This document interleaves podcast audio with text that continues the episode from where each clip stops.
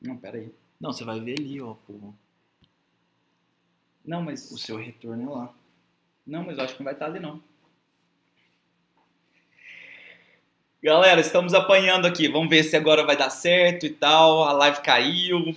Tá osso. Vamos ver se vai retornar daquela ou se criou um novo link. Estamos apanhando aqui. Até falar chega. Você acha que continuou? Acho que não. Não é nova.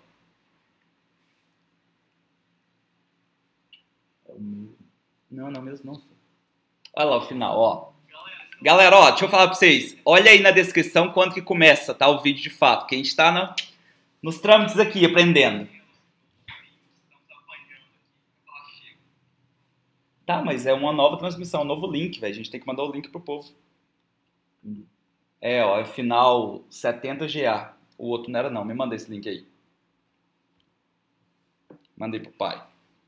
Eu tô sem computador, né? Deixa eu entrar aqui.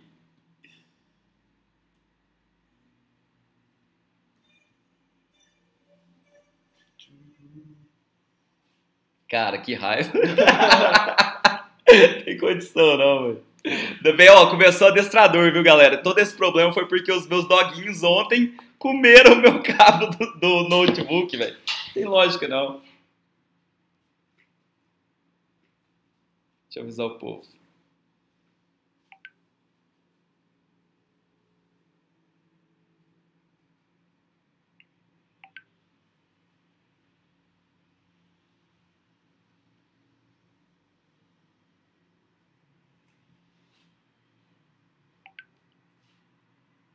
Tiro, tiro, bate, Avisa lá no grupo, Hugo. Deixa eu pegar o link ali pra mandar pro povo. Nossa, eu tô no WhatsApp aqui? Você tá no WhatsApp aqui? Tira aqui, eu não sei mexer no Mac não. Ok. O cara, os caras estão no Instagram lá, caiu a força aí.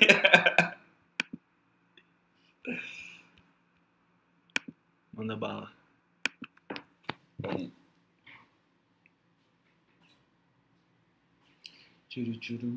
Ó, deixa eu pegar o link.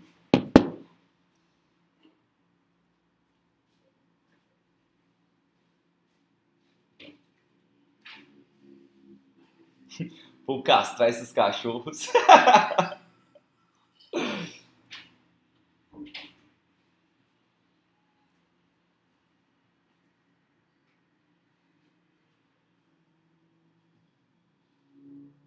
Pronto. Agora, deixa eu postar no Instagram, né?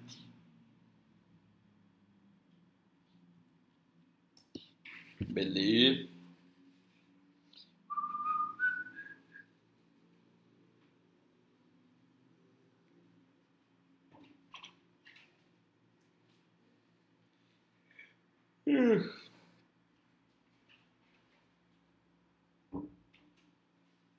Já já eu entro aí, galera. Só trocando os links aqui.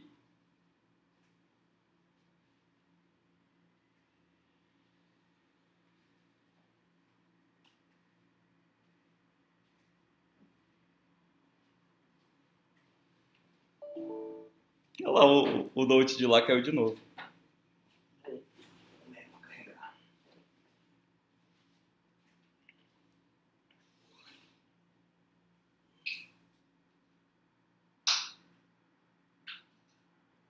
Pronto. Troquei os links lá. Só gravar dois stories e já era. Galera, problemas técnicos devido aos meus anjinhos, tá? Perdoa eles. Ontem à noite, os meus queridos e lindos e anjinhos dogs, Fernandão e Thor, comeram o meu cabo. Não sei nem se dá pra ver, olha isso aqui. Tá vendo? Tá todo zoadinho aqui, ó. Nossa, eu não tô, tô errando aqui a tela. Tá vendo? Aí começou a dar erro aqui agora e tal, e já era, enfim. Durante a live caiu duas vezes, tivemos que trocar de note. Agora eu vou usar o Mac aqui do, do Hugão, apanhar do Mac, tá? Então, perdão, novo link tá na bio. Deixa eu postar no outro. Tem gente, o povo já tá entrando aí? Já, você tá ao vivo, então tem como. Eu tô ao vivo. Calma aí, galera. Pera aí, prioridades. Nossa, a internet daqui no Wi-Fi tá ruim, ainda bem que a gente tá no cabo. Ah, tem que trocar aqui, né? Top, irmão. Não, o Mac não tem entrada de. Ah, é? Não, tá top a internet aqui. Tá, então beleza. Sendo cacete. Só postar aqui, ó, no brasãozinho. Olha lá, nossa, tanto de comentário. Já já eu leio, pera aí. Vai, vai ficar gravado, pode ficar tranquilo, Jean. E aí eu vou colocar na, na descrição qual minuto que começa, né, Gão? A gente vê certinho. Mas em dois minutinhos começa. Galera, problemas técnicos, os dogs comeram ontem o meu cabo, eu tava durante a live ali, a, cara, a bateria acabou total e é isso aí. Então eu tive que fazer um outro link, peguei o note agora do Gão aqui e vou entrar ao vivo de novo no novo link. O link está na Bia. Na Bia. Na Bia. o link está na Bia. O link está na bio. Bio. Pronto. Deixa o celular aí. Deixa eu tirar o WhatsApp aqui, senão vai ficar pitando. Aqui não tá conectado no WhatsApp, não, né? Não vai ficar pitando, não, né? Deixa eu ler aqui, ó, galera. Agora vai. E aí? Sou o guri que te mandou mensagem ontem. Caiu a força aí. Levanta aí, Braz. Agora vai, bebê. Luta. Por que tá caindo tanto, cara? Desculpa, Jean. Os dog, fi, comeram meu note. Eu troquei de note agora. Paga a internet. Se cair mais uma vez, vai passar o lasco. Ô, brasileiro é bom demais. Essa live vai ficar gravada. Voltou, voltamos. Tô ligado. Pode mandar. Beleza. Galera, é o seguinte, ó. Ah, estamos começando agora oficialmente. Ah, aqui não fala o tempo, mas depois eu olho, tá? E vou colocar na descrição aí pra quem tá vendo o replay. Essa é a quarta live do nosso projeto Livros da Gringa, tá? Eu estava ao vivo em outro link, o link anterior obviamente vai ser deletado e tal, não faz sentido. Mas aí, cara, olha que beleza, cara, pai de dog sofre, né? Olha isso aqui. Ontem à noite, nossa, velho, tá até dando um choque aqui, Hugão. Ontem à noite meus filhotes comeram o meu cabo, né? Mas tava funcionando beleza. Só que durante a live, né, é que acontecem essas coisas, é muito bom, né? Sempre fortes emoções. Galera, ó, pra quem já estava aqui, não quiser ver essa introdução de novo, né, porque eu tenho que retomar aqui, porque o replay é muito importante pra mim, eu vou passar rápido, tá? Mas vai, toma um café, toma uma água aí, cinco minutinhos eu faço a intro e volto onde eu tava, beleza? É o seguinte, meu povo, ó, o Russell Brunson, ele tem uma trilogia, que é o Dotcom Secrets, o Expert Secrets e o Traffic Secrets, que é o de hoje. O Dotcom Secrets, ele é focado para mudar a sua mentalidade para entender funis de vendas, que não é a venda pontual que interessa, mas sim um funil como um todo que te dá o ROI no lifetime value. Já o Expert Secrets, ele é focado em você construir uma comunidade, uma tribo e contar de histórias para de fato conseguir vender. Então, com a história você conecta a pessoa e aí depois você tem todas as crenças limitantes que ela já tem e lá ele te explica como você pegar elas e torcer elas, mudar elas para a pessoa ter uma nova crença, né? Então, no caso do Russell, ele mostra que a venda direta não é o caminho, por isso você não está tendo ROI, mas sim o funil de vendas como um todo, porque aqui você pode estar com um leve prejuízo, mas se você tiver vários produtos encavalados, você vai ter ROI, beleza? E agora, o nosso livro Traffic Secrets. Cara, esse não é um livro que vai te falar sobre táticas, hackzinho de Facebook, hackzinho de Instagram, não, nada disso, né? Ah, esse livro ele é bem completo, por isso tem que ser duas lives, senão vai ficar muito conteúdo e não absorve, né? E aí, cara, o intuito aqui é você entender como o Russell pensa no tráfego. E aí, quando ele fala de tráfego, ele não está falando somente de anúncio em Facebook, em Google, YouTube. Não é isso, tá? E você vai ver a sacada que ele tem, principalmente num conceito que chama The Dream 100. Cara, é sensacional, beleza? Então vamos lá, ó tem que comprar um curso de adestramento de cães. Ou eu tô no segundo adestrador. Só que o primeiro adestrador, ele tinha que ser adestrado, cara. Ele não ia, ele não chegava no horário nem nada. Aí eu cancelei, né? Aí no segundo adestrador começou essa semana. Se Deus quiser, eu vou parar de comer. Já são quatro ou cinco fones, home theater, dois cabos de notebook, né? O notebook da empresa já tinha comido também, agora esse, mas no dia da live é sacanagem, né? Nossa senhora. Ó, vamos lá. Introdução. Rapidez voltou com som no máximo. e eu grito, a galera tá fodida aí. O Mac o som é bom, né? Ó, essa frase aqui do Dean, ó. Algumas pessoas acreditam que ao construir o melhor produto, o mundo simplesmente descobrirá e as pessoas aparecerão e comprarão. A menos que as pessoas saibam que você existe e que tem uma ótima razão para vir até você, elas não vão aparecer. Galera, isso aqui é um conceito importante demais que você tem que entender, tá? Eu, quando criei o curso da Sem Código, que era ensinando o pessoal a não depender mais de programador para criar seu, seu produto mínimo viável, sua primeira versão da startup, da plataforma, né? Cara, eu criei um curso tão foda que eu falei assim, cara, não tem como, isso aqui vai viralizar. Não, não viraliza. Eu vendi para amigos, vendi para pessoas próximas, mas eu precisava aprender marketing e vendas. Aí depois que eu fui num evento que mudou, tipo assim, essa chavinha para mim que falei, cara, os meus produtos sempre foram muito bons. Eu tinha falhado em sete negócios, né? O oitavo foi dar certo. E o problema não era, uma, não era a qualidade dos meus serviços ou produtos, era que eu não sabia vender. Quando eu mudei essa chavinha, cara, eu estudei tanto, mas tanto marketing vendas, quem me acompanha no Insta sabe que eu estudo bastante e tal. Aí as coisas melhoraram, né? Então essa chave tinha que ser mudada. Então não adianta, não é porque você tem um ótimo produto que o pessoal vai cair do céu até você. Se o cara nem sabe que você existe. Você tem que usar devidamente de tráfego para aparecer para essa pessoa e ela conhecer sua mensagem, tá? Ó, o primeiro livro, Dotcom Secrets, ele basicamente muda sua, sua cabeça para funil, só que ele tem alguns conceitos que ele te ensina que eu vou passar rapidinho aqui, tá?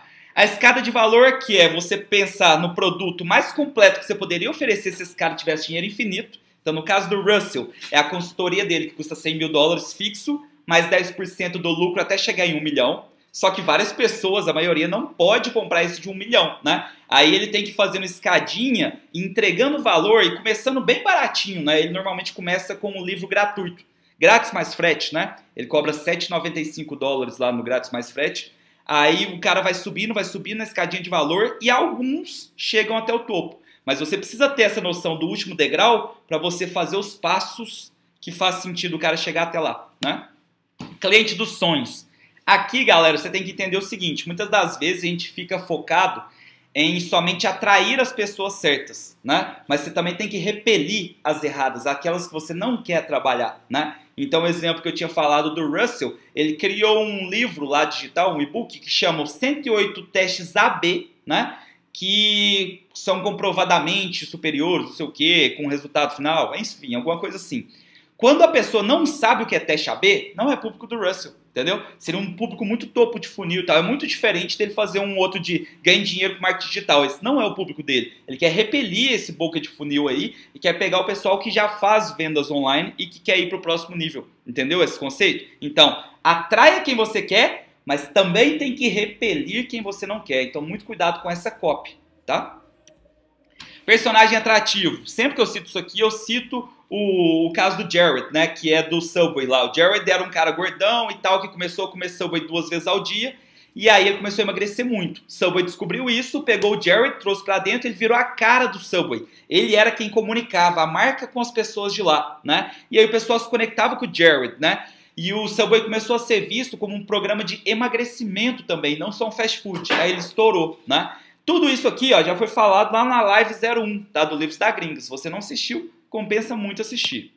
Funis Scripts. E lá no final do livro Dotcom Secrets, o Russell passa os sete funis e seus respectivos scripts, né? Que, que você precisa, para ah, que ele usa no negócio dele, né? O de entrada, por exemplo, normalmente é o de grátis mais frete para livro, né? Do próprio Dotcom Secrets, que é o, que, o maior de entrada dele, né? Pessoal, se você quer esses funis, esses scripts e tudo isso que eu falei, tá? Eu fiz inclusive a live 1 e um e-book. Cara, um e-book gigantesco, deve ter umas 80 páginas, sei lá, tô chutando. Mas tipo, tem tudo, absolutamente tudo. Eu me recuso a fazer um negócio que seja mais ou menos completo, né? Tanto que eu recomecei essa live, cara, de jeito nenhum que eu ia me permitir começar ela do nada e o pessoal que está assistindo o replay não ter essa introdução, né? Não consigo fazer isso. Aí, ó, a, na descrição aqui tem onde você se cadastra, né? fernandobrazão.com e aí você recebe meus e-mails e entra no meu grupo no WhatsApp. E nesse grupo do WhatsApp eu dou os e-books gratuitos e dou os, dou os links das lives tal para você acompanhar. Então é conteúdo. O grupo silenciado, na paz, de boas, tá? Agora o livro 2, o Expert Secrets. O Expert Secrets, ele tem tanto módulo, ele tem tanto mini, mini conceitos, né? Que eu tive que dividir ele em duas lives também, assim como o, o, o, o Traffic Secrets que eu estou dando na live agora, a live 1, né? O Expert Secrets ele já é muito mais focado na parte de criação de comunidade, né? E de você contar uma história para vender. Vamos lá nos tópicos, ó. Efeito em massa ou movimento em massa, né? Todo movimento, seja político, seja, enfim, social, que acontece, Cara, ele tem três aspectos sempre. Ele tem um líder carismático, que é o cara ali que lidera tudo, né? Ah, ele tem uma causa em que as pessoas acreditam, as pessoas que estão reunidas naquela comunidade acreditam, e ele tem uma nova oportunidade. Ele oferece uma nova oportunidade, uma esperança de dias melhores. Todo movimento em massa apresenta essas três coisas, tá? Storytelling nova crença. Isso é falado lá no, acho que na seção 2 do Expert Secrets, né? Basicamente o que ele fala é o seguinte: as, quando você já tem a atenção da pessoa, né? Você vai ter um breve espaço de tempo ali para você conectar com ela e ela continuar ouvindo a sua palavra, né? E quando você faz isso, a melhor forma de conectar com alguém é contando uma história, mas uma história que tem um apelo emocional, tá? 50% das pessoas, depois vou mostrar para vocês lá, quando eu destrinchar a página de vendas, como que ela deve ser, você vai ver que 50% das pessoas compram pela emoção total, tá? Elas nem vão na parte da razão ou da urgência e escassez ali do FOMO, né, do Fear of Missing Out. Então, a emoção que manda, a emoção coloca as pessoas no estado mental preparado para comprar, né? E aí uma coisa que a gente batia muito na tecla lá do Expert Secrets é, normalmente o curso que a gente está oferecendo, a mudança que a gente está oferecendo, é algo que a gente já passou, né? E aí a pessoa que está comprando um conteúdo seu, ela está nesse nível aqui naquele aspecto e ela quer chegar nesse nível que você está naquilo, né? Então, por exemplo, lá no, no na Sem Código, eu já não dependia mais de programador para validar minhas ideias. Quem era o meu público é quem ainda dependia e estava com essa dor, né? Aí, galera, o que eu fazia era contar a minha história, né? De quando eu estava aqui, como que eu me sentia e tal. Normalmente isso bate com o que a pessoa está sentindo e aí cria uma conexão muito grande. E ela mesmo se vende, assim como eu me vendia aquela ideia quando eu tentei procurar né, formas sem código de não depender mais de programador, entendeu? Então esse aspecto emocional é extremamente importante. Nova crença. Eu citei lá no livro Expert Secrets, para mim o melhor exemplo, que é tipo assim, ah, você entende por estar no extremo, né? É uma pessoa que, por exemplo, tenha sido abusado na infância e tal. Ah, essa pessoa pode depois gerar problemas de relacionamento, né? Ela pode não confiar nas pessoas e tal, porque ela tem uma crença que, por exemplo, ah, todos os homens são ruins, olha o que, que os homens fazem e tal. Aí quando ela vai no psicólogo, hipnoterapeuta, enfim, o pessoal que consegue pegar essa crença dela e fazer ela analisar e perceber que não é bem assim, ela começa a perceber, a nova crença dela é, cara, na verdade não são todas as pessoas que são ruins ou todos os homens que querem fazer maldade comigo igual aconteceu. Aquela pessoa era ruim, aquela pessoa tem que pagar por isso. Mas isso pode me prejudicar em novos relacionamentos. Tá vendo que quando você quebra uma crença limitante e consegue mostrar para a pessoa de uma outra forma, você libera ela para de fato tentar coisas novas, né? Então é esse o exemplo que eu cito, tá? Apresentação de vendas. Aí na sequência, na seção 3, ele mostra como você pegar essa história e depois já fazer a transição para fazer uma oferta de fato irresistível. E lá é onde eu bato na tecla do stack slide, é onde eu falo como você faz a oferta, é como você faz a, as novas crenças, enfim, a ponte da epifania. Então compensa muito você assistir se você não assistiu, tá? E no final, de novo, claro, um livro do Russell, ele passa alguns funis e scripts também, tá? Aí agora chegamos no nosso Traffic Secrets livro 3. Eu tive que retomar os outros dois, galera, não tinha como fugir, porque, cara, eles são extremamente conectados, tá? Extremamente conectados. O Russell foi brilhante quando ele fez essa divisão dos livros, tá? Para mim só falta um que ele poderia chamar, tipo assim, de segredos da conversão, alguma coisa assim, que ele poderia passar mais mini detalhes, né? Mas esses três se abraçam de uma forma brilhante, né? Nossa, é muito, muito bom mesmo. E aí agora, ó, que, que eu quero te ensinar aqui? Ó? O tráfego visto de uma forma diferente, né? Aqui a gente não vai focar tanto, né, principalmente na live 1. Na live 2 ainda tem, a gente fala mais do Instagram específico, do YouTube específico, do Facebook específico, mas a gente vai focar mais na estratégia, na forma que você pode pensar, porque aí você não fica limitado. Esse livro ele é evergreen, ele serve para sempre, né? Então, se seu neto chegasse a assistir esse vídeo aqui para aprender sobre vendas, né, cara, seriam os mesmos conceitos, né? Porque eles tratam de seres humanos e não de plataformas específicas. Então você tem que entender como que as vendas acontecem, como que o tráfego acontece como um todo, tá? E as estratégias são evergreen, como eu falei, sempre vai estar válido, né? Então, ó, para quem estava assistindo na, na hora que cai, caiu, ó, Conversion Secrets, manda aí pro Russell. escrever esse livro? Para quem estava me assistindo lá no outro link, agora já tá tudo conteúdo novo, né? Então vamos continuar. Nossa senhora, foi acelerada essa introdução. Ó, cara, eu acho isso aqui fantástico porque muda muito o jeito que a gente encara o tráfego, né? O jeito que a gente encara, na verdade, a nossa empresa. Eu vou falar uma coisa aqui que pode machucar algumas pessoas aí, mas tipo, é bom uma, um sacodezinho. Cara, 90% do nosso mercado de marketing digital não tem uma empresa. São excelentes vendedores, mas não tem uma empresa. Não tem ativos. Ah, todo mês é uma nova luta. Se aquele produto ou aqueles produtos que ela está focando, que dá o dinheiro dela, sumirem o ROI ou entrar um grande player que competir com ela e tal, da noite pro dia ela não tem receita, ela não tem ativos e cara, ela tipo assim desaparece, né?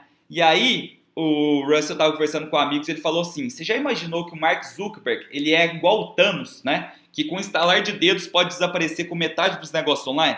Tem spoiler aqui, né, galera? No filme lá o Thanos dá o né? Ah, dá o como que chama isso aqui? O estalinho no dedo e metade dos seres humanos, lá metade da população some porque o planeta estava sobrecarregado, o mundo estava sobrecarregado, ele queria ajudar o mundo e tal. Galera, vou contar para vocês o caso do Russell em 2003. E aí vocês vão entender o tanto que isso é tenso e o tanto que você tem que estar preparado, né, pro slap do Facebook que vai vir a qualquer momento, assim como já aconteceu do Google algumas vezes, tá? Seguinte, em 2003 o Russell estava indo bem e tal, ele estava com um curso dele lá de ah, arminhas de batata, né, que eu citei para vocês nas outras lives e tal. E aí, do nada, olha que bizarro, imagina você, os cliques dele no Google custavam 25 cents, né? 0,25 de dólar. Do nada, da noite pro dia, passou a ser 3 dólares. Imagina, pega o seu CPC aí e multiplica por 12, igual aconteceu para ele. 12 vezes mais caro. Você ia conseguir manter o seu negócio? Por que, que isso aconteceu lá em 2003? Foi um dos Google Slaps, né? Ah, que foi o seguinte, galera. O Google percebeu, né, era quase um pareto ali, que ele não devia focar tanto nos pequenos empreendedores, esses que gastam, tipo assim, milhares por mês né, de dólares. Quando 80, 90% do faturamento dele vem das grandes marcas, aquelas que investem milhões e milhões e milhões por, por dia, por mês, por semana, enfim, né? E tem um detalhe, ele percebeu que 90% dos problemas que eles tinham, tanto de suporte, quanto de processos, quanto de outras coisas, vinham desses pequenos. Então, o que, que toda plataforma normalmente faz? Primeiro, ela tem a adesão, que é tudo muito barato, que ela quer chamar todo mundo para dentro. Aí depois ela começa a aumentar um pouco a margem né, dela, para ter um pouco de lucro maior, os investidores vão fazendo pressão e tal. E aí vai estabilizando, né, onde a gente está no Facebook hoje, tá? Fica atento. E depois chega o um momento em que ela foca muito mais nas grandes marcas, porque ela percebe que ali tem muito menos trabalho para ela e é um negócio que ela consegue dar um serviço muito melhor, muito, um acompanhamento muito melhor, tem muito menos problemas, entendeu? Isso aconteceu com o Russell em 2003. O Russell e várias outras pessoas do mercado simplesmente sumiram do mapa com seu negócio, porque eles eram totalmente dependentes do Google Ads. É sobre isso esse livro, tá? O livro é sobre você não ser dependente de Google Ads, de Facebook Ads, apenas usá-lo como um complemento. Brazão, mas como que eu faço isso? É isso, é sobre isso esse livro. Continua acompanhando aí que você vai entender, tá? Deixa eu ver se tem aí, ó. Brazão também é cultura nerd. Aí, galera, ó, depois, por exemplo, aconteceu isso em 2003. O que, que o pessoal começou a migrar? Né? O pessoal começou a migrar para outras formas, principalmente SEO. E aí os caras começaram a ranquear para o Google, né? Forçando a amizade. Os caras perceberam, por exemplo, se você pegasse uma palavra-chave específica, né? Sei lá, é, funis de vendas. E aí você criasse uma página e repetisse essa palavra 30 vezes, né? No título, no subtítulo, falasse toda hora e tal o Google, para essa palavra-chave, te ranqueava lá em cima, né? E aí o pessoal começou a fazer essas mutretas, né? Sempre vai ter essa guerra entre os marqueteiros tentando achar brechas no algoritmo e as plataformas tentando impedir isso, porque elas querem que seja um negócio mais orgânico, mais correto e não por hackzinho o cara ter benefícios, entendeu? Então sempre vai ter essa luta, tá? De algoritmo com marqueteiro. E aí ah, tiveram outras atualizações, tiveram a Panda, a Penguin, o Google dá esses nomes de, de de animais, né, para as atualizações deles. É, Hummingbird, não sei ler isso aí não, né? Depois eu quero até ver que bicho que é esse aí. Hummingbird. Ah, que passarinho é esse? E aí, galera, tipo assim, em cada atualização, imagina, você tá lá na posição número 1 um do Google, tá rachando de ganhar dinheiro, né? E aí, nesse caso, ainda é orgânico, de repente você some. Você vai para a página 10, né? Google super te pune. Né? Já teve uma dessa para mobile, site que não era próprio para mobile, foi uma das últimas, né? Ele foi e cortou muito, deu preferência para quem era mobile, enfim. É, tome cuidado, tá? De você depender demais do aspecto externo. Você tem que criar um negócio que dependa de você. Não interessa o que o algoritmo faça, isso pode te prejudicar levemente, mas nunca vai tirar o seu negócio. Nunca vai colocar em xeque, por exemplo, a você começar um mês sem ter receita e você tá cheio de funcionário, tá com aluguel, tá com as despesas lá em cima e tipo assim, recomeçou, né? A live vai ficar gravada, sim. É, Facebook Ads em 2007, vamos lá. Isso aqui é legal de vocês entenderem. Algo que para mim o TikTok tá errando muito, tá? É o seguinte, o Google tinha a hegemonia dos anúncios 2003, 2004, 2005, 2006. Aí, o Facebook, que foi criado em 2004, se eu não me engano, né? Ele foi crescendo, foi crescendo. Em 2007, Mark Zuckerberg criou a plataforma de anúncios do Facebook. Essa que a gente tá muito ah, já conhece muito bem hoje, né? E aí, cara, foi uma mudança. Primeiro, vocês vão entender daqui a pouco, porque no Google você tinha o marketing de pesquisa, né? Você pegava as pessoas que estavam pesquisando por aquilo, já queriam. Quando o Facebook veio, veio o marketing de interrupção, de criação de desejo pessoa podia nunca ter visto um negócio que você tinha a chance de aparecer na frente dela e dar vontade nela de ter aquilo, né? E aí você podia cobrar o preço que quisesse tal. Quando o cara vai pro Google, ele meio que já sabe o que ele quer, ele tá comparando preços, ele já tá meio que pronto, né, para compra. Então essas são complementares. Só que aconteceu uma coisa.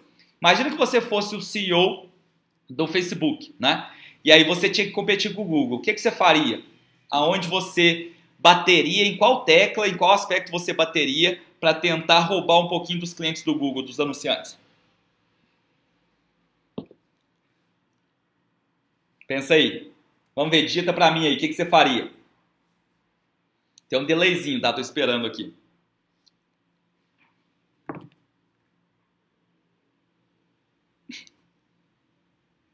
O Dudo escreveu aqui pra mim: o Thor vai achar o cabo de Mac mais gostoso. Imagina, comer mais esse. Deixa eu esperar o povo digitar ali.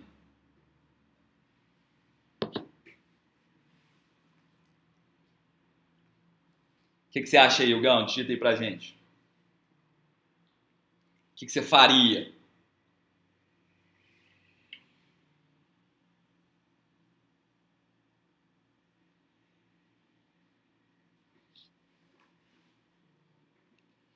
Ótimo. Claudenice matou a charada. Se ela fosse CEO do Facebook, ela faria a mesma coisa que o Mark Zuckerberg fez, né?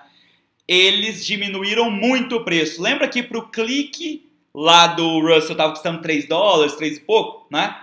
Facebook veio com um clique pro Russell, por exemplo, a 25 cents de novo, o que ele estava acostumado lá em 2003. Aí o cara falou: "Tchau Google, vou vir para cá".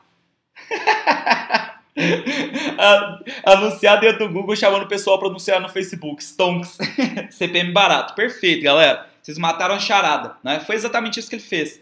São as três etapas. Ele fez a etapa de adesão, de roubar os clientes do concorrente, né? Então ele colocou o CPM lá embaixo. O intuito dele ali não era o, o lucro, né? Em si, era atrair novos clientes. E aí, depois ele ia mexer na margem, ia subindo aos pouquinhos e depois, e ainda não chegou, o Facebook Slap, né? Que é o que provavelmente tem chance de acontecer. Talvez você está assistindo o replay aí, você esteja assistindo exatamente porque isso aconteceu. Eu sinto muito mais calma que as respostas estão aqui nessa live barra livro, né? Então aqui eu vou te dar o norte para você entender o que, que você tem que fazer e não ficar nessa dependência, tá?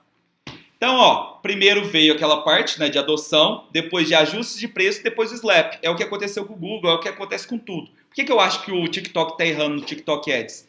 Porque os preços, né, não estão tão atrativos igual nessa proporção aí do Facebook quando ele entrou, né? Então, tipo, você não está vendo o pessoal indo em massa para testar TikTok Ads e tal. Então vamos lá, ó. O Russell, ele sobreviveu a todos esses slaps, a todas essas grandes mudanças de código por duas razões. A primeira, você sabe, quando se fala de Russell, qual a primeira palavra que vem na sua cabeça? Funis, né? Quando você mexe com funis de vendas, você consegue até 10 vezes mais receita com o mesmo clique inicial lá no tráfego. Né? Então, ao invés de fazer uma venda papum e acabou, né? Você faz uma mini venda, constrói relacionamento, vai oferecendo novas coisas, vai, vai aumentando a escada de valor, vai aumentando o preço.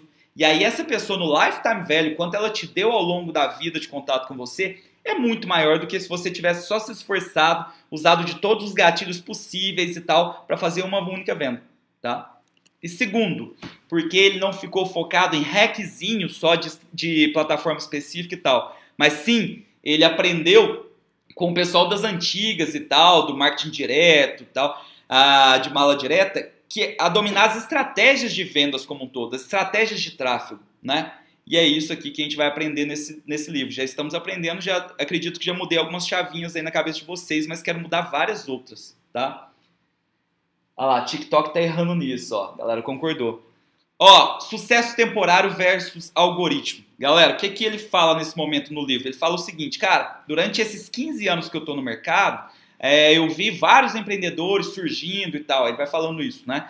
E vários acharam um, um hackzinho que deu certo, ou um produto que deu certo e tal. Só que chegava uma nova atualização do algoritmo, eles sumiam do mapa, né? Quem realmente restou foram as pessoas que dominaram as estratégias. Entenderam como as coisas funcionam, e aí não interessa qual plataforma está no ar, qual que está acontecendo, o cara sabe como adaptar. Esse é o intuito. Você sair dessa live entendendo isso, tá? Olha essa frase, ó, coloquei entre aspas aqui, tá idêntica lá no livro, né? Geralmente, a maioria das pessoas aprende tráfego da seguinte maneira. Vê se tem alguma coisa parecida com o que está acontecendo no Brasil, principalmente aí pós-pandemia, né? É, uma nova plataforma fica popular e empreendedores veem uma oportunidade de conseguir cliques baratos, exemplo Facebook. Um grupo de early adopters, os que chegam primeiro, né, começa a usar e descobrem truques e formas de conseguir tráfego. Eventualmente, mais pessoas sabem disso e acabam entrando. O preço começa a subir, o, o preço do clique começa a subir, então o empreendedor vê a oportunidade de ensinar as táticas para as outras pessoas, começa a criar cursos, né? Mais pessoas compram o curso, aprendem a usar e entram na plataforma, e então o preço rapidamente aumenta, né? E aí dessas pessoas, mais algumas criam mais cursos. Em algum momento os preços sobem tanto que a maioria dos negócios não vai se tornar viável. Galera, a gente tem percebido isso. Na pandemia, muita gente que não estava podendo trabalhar ou perdeu o emprego veio para o marketing digital. E aí a gente notou que o CPM começou a dar uma aumentada, mais pessoas perguntando da área e tal. Isso vai só aumentar, tá? O CPM no Brasil está extremamente barato, extremamente barato. Galera, a gente fez lançamento agora de ROI 12x em múltiplo 7D. Tipo assim, isso é inviável quando o CPM estiver caro, entendeu? Então, tipo, você tem que pensar no lifetime value como um todo, né? A maioria dos negócios não vai se tornar viável para essa venda papum, né? O que vai se tornar viável cada vez mais é você pensar no lifetime value e nessa construção como um todo da estratégia global, tá? Vamos lá. Outra frase dele, ó. Quando eu comecei, não existia. Ó, ele. Vou até aumentar, tá? Ele falava assim: eu durei esses 15 anos por causa do seguinte. Quando eu comecei, não existiam esses cursos ensinando ferramentas específicas, né? Eu estudei as pessoas que não tinham internet, mas dominavam as estratégias de conseguir tráfego. Por exemplo, enviando cartas através do rádio, através de anúncios em TV, em jornais, né? Eu aprendi com os dinossauros do marketing de resposta direta. Como? Galera, aqui eu fiz questão de citar todos que ele cita lá, porque várias pessoas que estão assistindo essa live são pessoas que gostam muito de estudar, assim como eu, né? Então tem vários nomes aí para vocês darem uma olhada depois, tá? Ó, Dan Kennedy, Bill Glazer, Gary Halbert, Jay Abraham, Joe Sugarman, Chet Holmes, Chet Holmes, daqui a pouco a gente vai citar ele. Fred Catona, Don Lapre, Eugene, David Ogilvy e Robert Collier. Nossa, que nome difícil. Tá. Nesse livro, vamos focar em estratégias que não mudam. Então, estratégias evergreen, né? Primeira coisa, identificar quem são seus clientes dos sonhos, né? Segunda coisa, assim, quando você sabe quem são eles e quem não são, também, né? Aonde que eles já estão? Porque eles já estão, você não precisa criar o tráfego, eles já estão em algum lugar. Onde que eles estão, né? Então, um exemplo que ele cita lá no livro: se você quer anunciar para quem é mormon, qual o melhor lugar para você chegar nessas pessoas? Cara, na igreja mormon, né? na saída, por exemplo, você panfletar e tal. Essa é a lógica, mas como que a gente pode fazer isso no online? Entendeu? Descobrir como você pode entrar nesses lugares de graça, né? Primeiro de graça. Depois, descobrir como você pode pagar para entrar nesses lugares. Ah, como que eu posso fazer uma pessoa que é foda da área anunciar lá, me chamar, né? E por último, criar sua própria plataforma de publicação. Vocês vão entender tudo isso, tá? Ó, ó por último, não, faltava isso aqui, né? E por último, criar suas listas de distribuição de conteúdo. Exemplo, você está nessa live aqui, ó, temos 47 pessoas ao vivo agora, né? Você está nessa live, ah, muito provavelmente porque você estava ou no meu e-mail ou no meu grupo no WhatsApp, né? Ou recebeu SMS. Então eu ia ter o conteúdo da live. O que, que eu fiz? Eu distribuí meu conteúdo para vocês para estarem tendo acesso a isso, né? Vamos lá, galera. Terminamos toda a introdução. E agora a gente vai em coisas mais específicas, beleza? Deixa eu falar para vocês um negócio. Esse livro, Traffic Secrets, ele tem três sessões.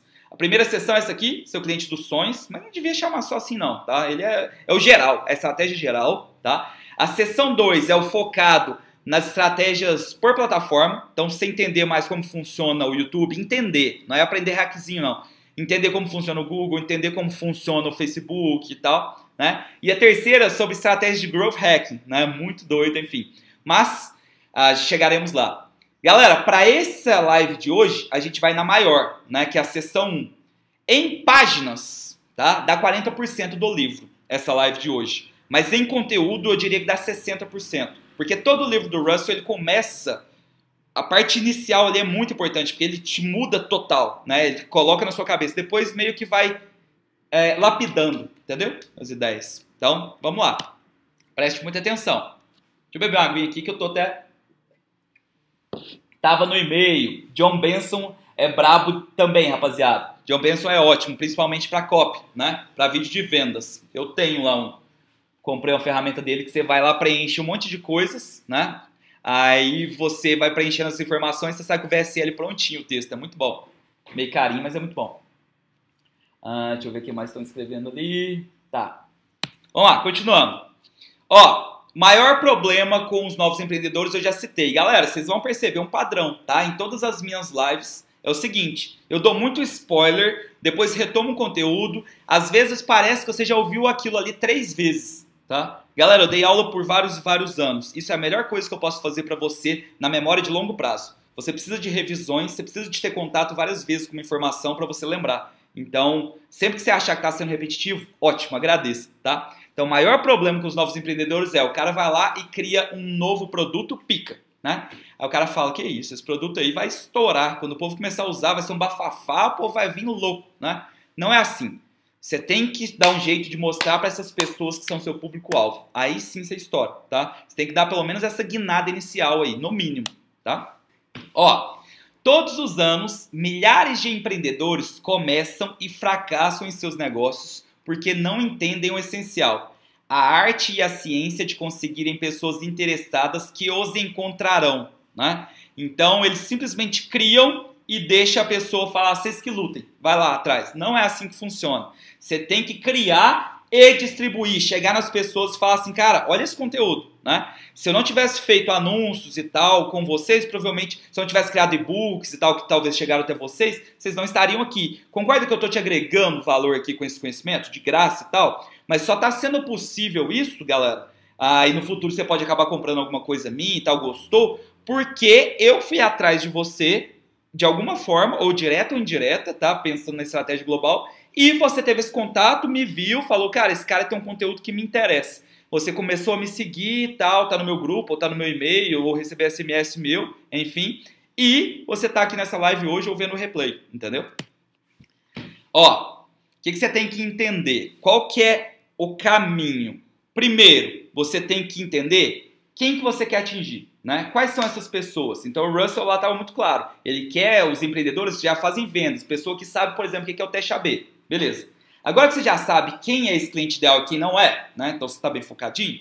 Você se pergunta assim, aonde que eles já se encontram, né? O Russell gosta muito de usar o termo congregação, como se fosse uma igreja mesmo, né? Que é onde o pessoal, tipo assim, ah, têm as mesmas ideias, estão reunidos, estão trocando ideia, estão, são muito próximos, né? Onde que eles estão reunidos? Onde eles se congregam? E aí, uma vez que você achou, por exemplo, em qual blog eles estão, ou quem eles seguem e tal, é, qual site que eles estão vendo, né? Qual isca você poderia usar que chamaria a atenção dele em um breve momento e ele ia parar porque ele está no lugar onde ele gosta de estar. Ele está consumindo um conteúdo onde ele gosta. Como que você vai chamar a atenção dessa pessoa para falar, cara, o que, que, é isso aqui? Né? Qual isca você vai usar para atrair essa pessoa? E aí, uma vez que você criou essa isca, a pessoa vai se cadastrar, você vai ver, né? E vai entrar no seu funil. Aí você vai ter a oportunidade de, no seu funil, conectar ele com o personagem atrativo que representa a sua marca, contar a sua história com um apelo principalmente emocional para o cara dar aquela sentida mesmo, né? E aí, finalmente, quando ele está no estado emocional próprio, pronto para aquilo, aí sim você vai e aplica a sua oferta, entendeu? Então seria basicamente esse o rumo que a gente vai destrinchar aqui hoje, tá? Esse aqui é o resumão da sessão 1, né? Agora a gente vai para os capítulos mesmo. Ó, peraí, tinha mais uma frase, né? O foco dessa sessão é responder duas perguntas. Quem é seu cliente ideal e aonde ele está se congregando, aonde que ele já está, para você chegar lá e mostrar sua mensagem para ele tá? Ó, se alguém tiver esses livros dos dinossauros do Russell, eu estou aceitando. O e-book Expert Secrets Parte 2 vai ser postado, não está no Google Drive dos outros e-books. Galera, sim, é o seguinte, ó. Eu sempre dou a live, né? A cada 15 dias, né? E aí eu termino a live, né? Eu mando o arquivo completinho que eu fiz lá, faço, tipo assim, eu vejo algumas dúvidas que o pessoal tem, alguma coisa que durante a live eu percebi que não estava tão completo como eu gostaria, vou lá e ainda completo mais, e aí eu mando para a equipe de design, né? Aí o conteúdo sou eu que faço, só que a equipe de design vai dar o tapa, né? E aí só incrementa, introdução, aquelas coisinhas ah, lá de foto, quem é, não sei o quê. E aí na sequência, quando fica pronto, eu mando para vocês sempre, mas sempre vai ter esse atraso, digamos assim, tá? De uns 15 dias mais ou menos, porque cara, vocês já viram os e-books lá? É um livro. É um livro de fato, velho. Fica muito bom. Eu não aceito fazer um negócio mais ou menos, velho. Se é pra fazer, faz direito, tá?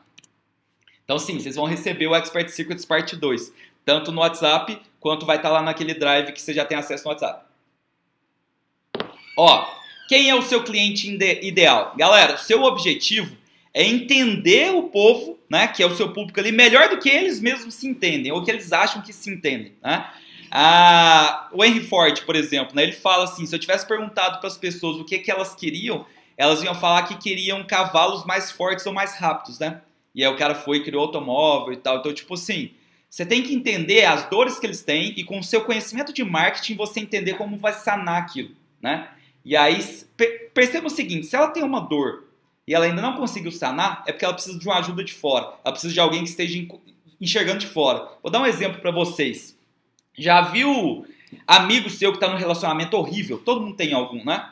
Cara, a pessoa que está dentro ali do furacão, digamos assim, ela tem muita dificuldade de ver como sair, né? Para quem está olhando de fora, você consegue entender melhor as coisas que estão acontecendo ali do que quem está lá dentro, muitas das vezes. É mais ou menos isso que tem que acontecer. A pessoa está no turbilhão ali, que ela está envolvida emocionalmente, tá? ela tem dificuldade de sair, de ver qual é o melhor caminho.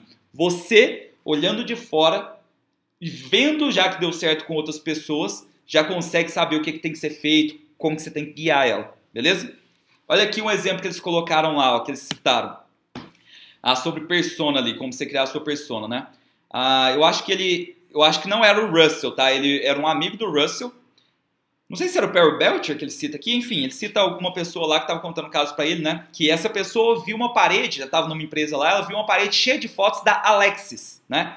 A Alex era um personagem fictício que representava o cliente ideal daquela empresa que ele estava lá, né? Na parede também tinham uma biografia completa de quem era ela, quantos filhos ela tinha, onde ela morava, quanto ela ganhava e o tipo de casa em que ela vivia. Galera, ter isso aí, ó, ter essa persona é muito importante, tá? Para você ter exatamente, tipo assim, aquele avatarzinho seu lá, uma pessoa que você bata o olho e você sabe que você está comunicando com ela. Tem que ter foto, tem que ter idade, tem que ter todos esses detalhes, né? O pessoal lá da Agora Inc. Né, chama de Bob, né? Você tem que ter o seu Bob. Por quê? Aí os copywriters, por exemplo, o pessoal que está fazendo o funil, ou que está fazendo as mensagens, o cara sabe com quem está comunicando. É muito mais fácil você escrever um e-mail para uma pessoa que você conhece do que para várias, né? E quando você pensa naquela uma pessoa, tem muito mais conexão, entendeu?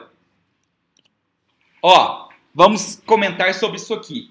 A sua empresa, você acha que ela tem que ser product centric ou customer centric? Vou traduzir para vocês. Ela tem que ser centrada no produto ou centrada no cliente?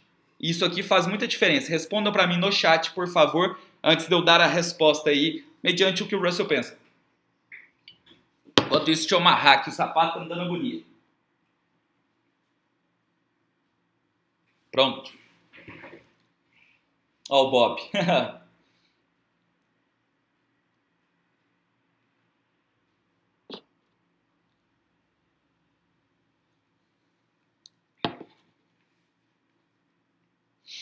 Vamos ver. O delayzinho hoje está de uns 30 segundos, o Gão, eu acho. Né? Normal. É, tá de boa.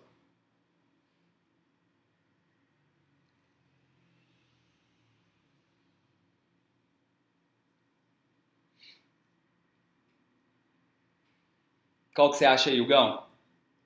Centrado no produto, centrado no cliente. Cliente. Boa. Cliente, se eu fizer um produto que não resolve a dor dele, não vou vender. Perfeito. Galera, todo mundo tá acertando ali. Tem que ser customer centric, tá? E isso já vale desde a lógica lá do Dotcom Secrets, né? Você tem que pegar o seu cliente e entender quais dores ele tem, né? E construir um funil que vai melhorando ele. O que muitas vezes a pessoa faz é ela cria um produto foda, pica, e aí ela quer empurrar isso pro cliente. Não, galera. Você tem que pensar no cliente, na jornada dele. Como que você tem que preparar esse cara como um todo, entendeu? Então, se você fizer uma empresa focada no cliente, em resolver os problemas do cliente, você vai ter o que a gente chama de lifetime value. Você vai vender para esse cara várias e várias e várias e várias vezes, né? Te dar um exemplo. Ah, quando você vende, por exemplo, galera de drop, vende coisas para na quarentena, malhar em casa, né? Beleza, você está focado ali nos kits de elástico. Cara, mas pensa no cliente. O que, que essa pessoa quer? Essa pessoa, se ela está comprando esses elásticos seus, é porque ela quer ou emagrecer, ou ter uma, uma, uma vida mais saudável, trabalhando em casa e tal. Você não conseguiria pensar num funil que ajudaria ela, né? E você ia ganhar muito mais dinheiro com isso? Você não pode entregar conteúdos para ela, por exemplo, sobre emagrecimento, sobre dietas saudáveis, contratar, por exemplo, um nutricionista para fazer lives, ou contratar não, fazer parcerias com um nutricionista, fazer lives com você, né?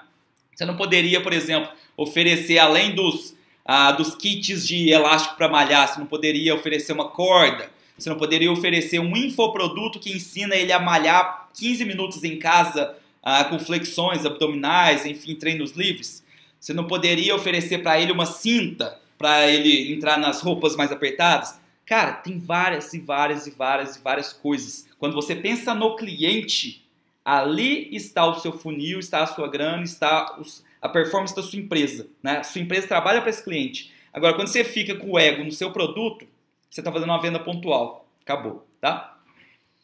Ó, todo mundo acertando ali. Isso mesmo. Empresas que ficam obcecadas com seus produtos irão uma hora ou outra falir ou falhar, né? Então, uma frase está lá. Isso aqui é muito legal, galera. Tem uma frase que é nossa bagunça vira nosso negócio. Como assim? Normalmente, os produtos que a gente cria são criados por dores que a gente já viveu, né? Então, meu caso da Sem Código, cara, eu tinha falhado em sete negócios. A grande maioria deles eu tava fudido por depender de programador, o programador vazava e eu me ferrava. Foi o que aconteceu no último, né? E aí, tipo, eu não podia mais depender dele. E aí eu comecei a pesquisar modos mais fáceis de aprender programação, porque eu vi que ia demorar muito pelo método tradicional. E eu comecei a achar um monte de ferramenta e tal. Eu não queria ficar o foda da programação, eu queria poder validar a minha ideia. Então eu queria algo suficiente para validar a minha ideia, né? E aí eu encontrei, né, as, algumas ferramentas, principalmente a Bubble. Comecei a ficar foda na Bubble, criei curso, criei 10 módulos, estava ensinando 10 projetos diferentes na Bubble e tal. E aí criei o curso da Sem Código. Então, a minha bagunça, aquela dor que eu tinha, virou o meu negócio naquele momento, né? Eu comecei a vender o meu curso da Sem Código porque tinha pessoas que tinham dores similares. Então esse processo é muito comum, né? Provavelmente você tem uma dor aí que você está tentando sanar e tal, e se você criar alguma ferramenta, ou o Wanderson, por exemplo, o Wanderson estava com essa dor aí do Pixel agora, da atualização dos domínios, não sei o que, ele foi lá e criou a plataforma dele. Vandinho, se você tiver online aí, joga aí no, o link pra gente no YouTube aí pra galera depois dar uma olhada, tá? A plataforma do Vandim para resolver esse problema exatamente da marcação de pixel. Né? Aí ele resolveu para eles internamente, cara, outras pessoas têm essa mesma dificuldade, pois no mercado, entendeu? Então normalmente nossa bagunça vira o nosso negócio. A gente corrigiu aquele problema que a gente tinha, essa oportunidade serve para outros, né? Lembrar como era a dor. Galera, já que você normalmente, você é o especialista, né, já passou por aquilo, né? Quando você for escrever as copies ou fazer o funil, é interessante que você tente lembrar como era ou entrar na cabeça do cara, sentir as dores que ele sente. Porque quando você entende exatamente isso, né? Ah, como isso dói e tal, você sabe como comunicar com aquela pessoa, porque ela quer se livrar daquela dor, entendeu? Ou se o Wanderson não mandar aí, ó, mais tarde eu vou responder uns TBTs, né, de quinta-feira, aí eu, eu coloco lá o nome. Eu não lembro o nome de cabeça agora, tá? Ó, Cara, esse exemplo aqui eu vou colocar, não sei, ó, tem 46 pessoas ao vivo nesse momento e, tipo assim, vai ter milhares que vão assistir o replay, assim como tá acontecendo nas outras, né? Eu fiz questão de colocar esse exemplo aqui porque, não sei porquê, né? me dão vontade, mas eu acho que essa frase pode salvar casamentos ou relacionamentos. Olha que doido, né? Então presta muita atenção ah, num problema que uma pessoa lá tinha e que ela resolveu e que depois, lá nos Estados Unidos, ela resolveu criar o curso dela ensinando isso que ela aprendeu, né? Olha que doido. Olha que momento bonito. Coach Brasão salvando o seu casamento. Exemplo que eu vou colocar aqui para salvar casamentos. Stacy e Paul Martino estavam em uma encruzilhada com seu relacionamento. Paul tentou por meses e meses ficar no relacionamento, mas em um certo momento ele acabou partindo, não dava mais, né? A Stacy ficou arrasada, mas ela percebeu que se ela queria fazer retomar aquele relacionamento, ela tinha que mudar. Ele então se dispôs a começar. Não, perdão. Ela então, tá? Ela então se dispôs a começar a sua mudança e durante esse processo de mudança, o Paul também acabou mudando. Depois de salvar o seu casamento, eles desenvolveram um processo único para salvar outros onde não era necessário o esforço dos dois, né? Ao invés disso, eles acreditavam que depende apenas de uma pessoa mudar no relacionamento, né? E assim eles salvaram milhares de casamentos. Só para ter noção, tá? Quem, pessoal que comprou o curso aí deles, a taxa de divórcio, que continuou querendo divórcio tal, e acabou acontecendo, é de 1%. Tá? Então, só nessa ideia. Olha que doido. Se seu relacionamento não tá bom aí, tá alguma coisa errada, tenta você só mudar, esquece. Cara, começa a fazer as coisas, tipo assim, de uma forma bonita, ideal pro seu companheiro ali e tal. Você vai ver que a pessoa começa a dar mais valor, ela começa a tentar retribuir e tal. Nossa, Gão, Vou ligar pra minha ex, cara. Tá número aqui, é? cara. Vou ligar pra minha ex. Que que é isso? Eu o quê? ah, galera, então, ó, fica a dica aí pra vocês, tá? Ah, salve o seu casamento. Bora, galera, deve rachar, deixa Não pode colar link aqui, ah, é verdade. Convert Pixel. Tá, ó. Robert Collier. Galera, ó. Esse cara aí, que é inclusive um amigo do Russell, ele basicamente fala o seguinte, né? Você não tem que tentar fazer a venda para a pessoa. Não é isso. Você tem que tentar, na parte copy ali, já tem algumas frases que estão batendo na cabeça dela ali, ele já está ouvindo aquelas frases ali, ele já está pensando aquilo. Você tem que entrar naquela conversa que já está acontecendo ali, né? Então, quando você fala, ó, oh, eu sei que você sente isso, eu sei que você acredita nisso e tal, e faz a pessoa perceber, continuar a conversa que já está acontecendo ali, cara, ali está a conexão e conexão é venda. Entendeu? Esse conceito? A galera tá rachando. Ó, Quando você entende verdadeiramente as maiores dores que eles estão tentando se livrar e os maiores desejos e paixões que eles têm, fica fácil de saber onde eles estão online. Então, ó, quando você entende o cara, você sabe onde ele está, né? O que, que ele está navegando, quem que ele segue, né? E assim que você sabe onde eles estão online, então você pode chamar a atenção deles e trazê-los para o seu funil, onde então, no seu funil, você vai poder servir a eles, né? Quando você serve a eles, por exemplo, igual eu estou servindo vocês com conteúdo e tal, algumas dessas pessoas no futuro acabam se tornando clientes, entendeu? Esse é sempre o processo, tá? Ó, galera, os três grandes mercados. A gente já falou disso aqui antes, né? No Expert Secrets. Bebeu uma água aqui. Mas existem três grandes áreas, né? muita gente fala assim, ah, eu sou do nicho da saúde, eu sou do nicho de relacionamento. Galera, É um jeito da gente falar, tá? É o jeito de falar, mas não é correto assim na definição, tá? Existem três grandes áreas ou mercados, ou desejos, né? Que seria, um, saúde, ou corpo e tal, emagrecimento, se sentir bem, diabetes, enfim, saúde. Relacionamento, né? Então, tipo, tanto de casal quanto de pais e filhos, enfim, qualquer relacionamento, timidez, tá? E riqueza. Então são as três grandes áreas: relacionamento, né? Riqueza e saúde. Tá? Essas três grandes áreas, dentro de cada uma delas tem os submercados. Né? Então, dentro de saúde tem o pessoal de emagrecimento, tem um pessoal de, sei lá, é, de diabetes, tem um pessoal de gota. sei lá por que eu pensei em gota agora. Mas beleza. Aí dentro de, de relacionamentos, né? Tem o homem conquistar, né? Então, tipo, no Tinder, não sei o quê. O homem a mulher conquistar o homem ideal, ou o pai que está com problema com o filho. Enfim, como salvar seu casamento, o caso ali, né, que a gente acabou de citar. Né? E aí tem sempre esses supermercados. Aí o seu grande objetivo é, que a gente comentou muito lá no Expert Secrets, né? Até no submercado, então você tem as grandes áreas e os submercados. Aqui você está no Oceano Vermelho. O Oceano Vermelho é onde todos os tubarões estão brigando, então tá aquela sangueirada, aquela coisa ali. O que, que é seu intuito? Seu intuito é pegar um submercado ali, ó, e tirar algo bem específico, igual eu fiz com a Sem Código, por exemplo, né? Então tava ali, ó, ah, eu tava no mercado ali de riqueza, de empreendedorismo, né? E aí dentro desse mercado tinha o da área de programação. Aí eu peguei ali e falei, cara, você não sabe programar e você não quer depender mais de um programador? Vem aprender sem código para você criar o seu projeto sem depender de mais ninguém, só validar a sua ideia, entendeu? Você pega e sai de um oceano vermelho e tira o cara pro nicho. O nicho é algo bem específico, onde é o oceano azul. No oceano azul você pode nadar de braçada, pode cobrar tickets maiores, não é aquela sangueira, aquela competição acirrada, tá? Ó, submarket, isso aí. Ó, a primeira pergunta que você deve fazer então para achar o seu cliente ideal é: qual desses três desejos, nos três mercados, né? O seu futuro cliente dos sonhos está tentando obter quando comprar o seu produto. Galera, você pode até bater na tecla assim, ah, Brasão, mas Desses três aí, o meu produto encaixa em dois. Mais ou menos, tá? Mais ou menos, mas a sua mensagem tem que focar em um. A gente vai falar aqui do exemplo da Gillette já já, né? Eu acho que agora, ó. A Gillette, né? Uma vez, acho que foi o Russell, né? Perguntou pro pessoal assim numa sala, não lembro se foi o Russell. É, galera, o caso, por exemplo, de Presto Barba e tal, propaganda de Presto Barba. Você acha que ele tá, se ele encaixa em qual desses três grandes mercados? Saúde, relacionamento ou riqueza? E aí foi perguntando: o que, que vocês acham? Digita aí para mim o que, que vocês acham.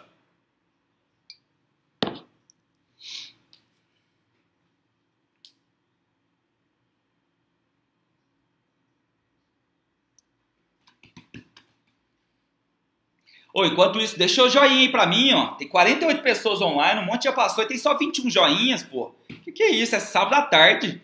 Isso aqui é água. Isso aqui é água, cara. Você tem noção? Podia estar tomando cerveja.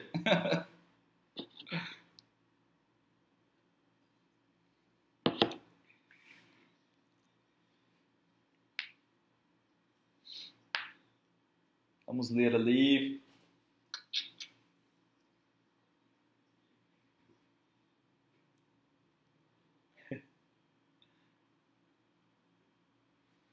Relacionamento, ó, o Jorge mandou um relacionamento. Vamos pensar, vamos ver.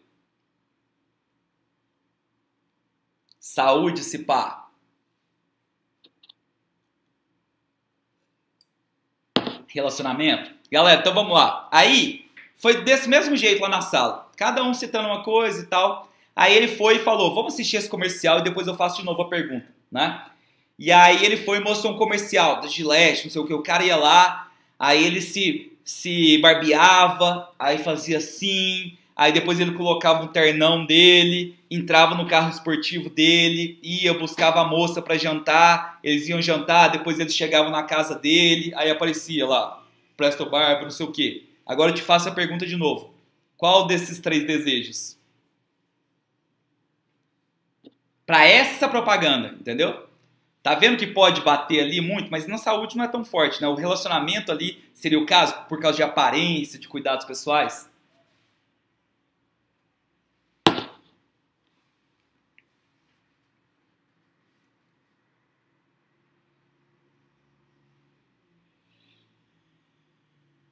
Ó, a galera tá digitando ainda baseado nos anteriores, né? Aí, ó, já começou agora. Depois que você entendeu essa propaganda específica para essa, a mensagem é ali era de relacionamento, entendeu? Você tem que escolher uma só. Só uma mensagem bater, né? The one thing, né? Então todo copywriter bate nessa tecla. Olha lá, relacionamento. Isso mesmo, perfeito. Segunda pergunta, depois que você já respondeu isso, qual desses três desejos vai bater, né, naquela sua mensagem, né? Qual direção você vai levar a pessoa? Então, ó, tem duas direções. Ou a pessoa está com uma dor e quer se livrar dessa dor, né? Então, por exemplo, emagrecimento, né? A pessoa está se sentindo gorda, está se sentindo com baixa autoestima e tal, e ela quer emagrecer para ficar mais confiante, com o corpo melhor, poder usar o biquíni dela, enfim, né? Poder nadar tranquilo. Então, é afastar da dor ou ela já tem ganhos e tal, quer melhorar isso. Exemplo, os cursos que eu vendo, né? Não é de afastar a dor, na verdade, o pessoal que está lá no meu grupo de networking e tal, por exemplo, são pessoas que 73 já venderam pelo menos um milhão online, né? Essa galera entra lá é porque ela está com uma dor muito grande ou ela quer melhorar, né? Então ela está indo atrás de novos prazeres ou ganhos, entendeu? Então você tem que falar qual desses caminhos vai se afastar da dor ou vai para o rumo de ganhos, de novos prazeres, entendeu? Sexy Canvas, olha os caras mandando bem. Aí, ó, exemplos de afastar da dor para a área da saúde. Vou dar três exemplos para cada um que vai ficar muito claro para vocês, tá? Então, ó, a pessoa pensando, essa aí é a conversa passando na cabeça dela, né? Estou com sobrepeso e não me sinto confortável com minhas roupas. Tá vendo que essa pessoa quer se afastar dessa dor?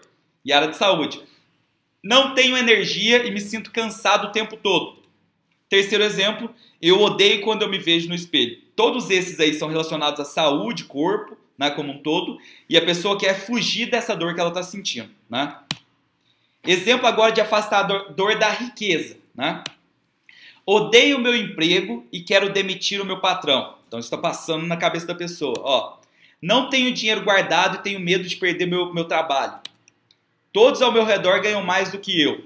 Todos aqui, cara, o cara sente muito essa dor da falta do dinheiro, né?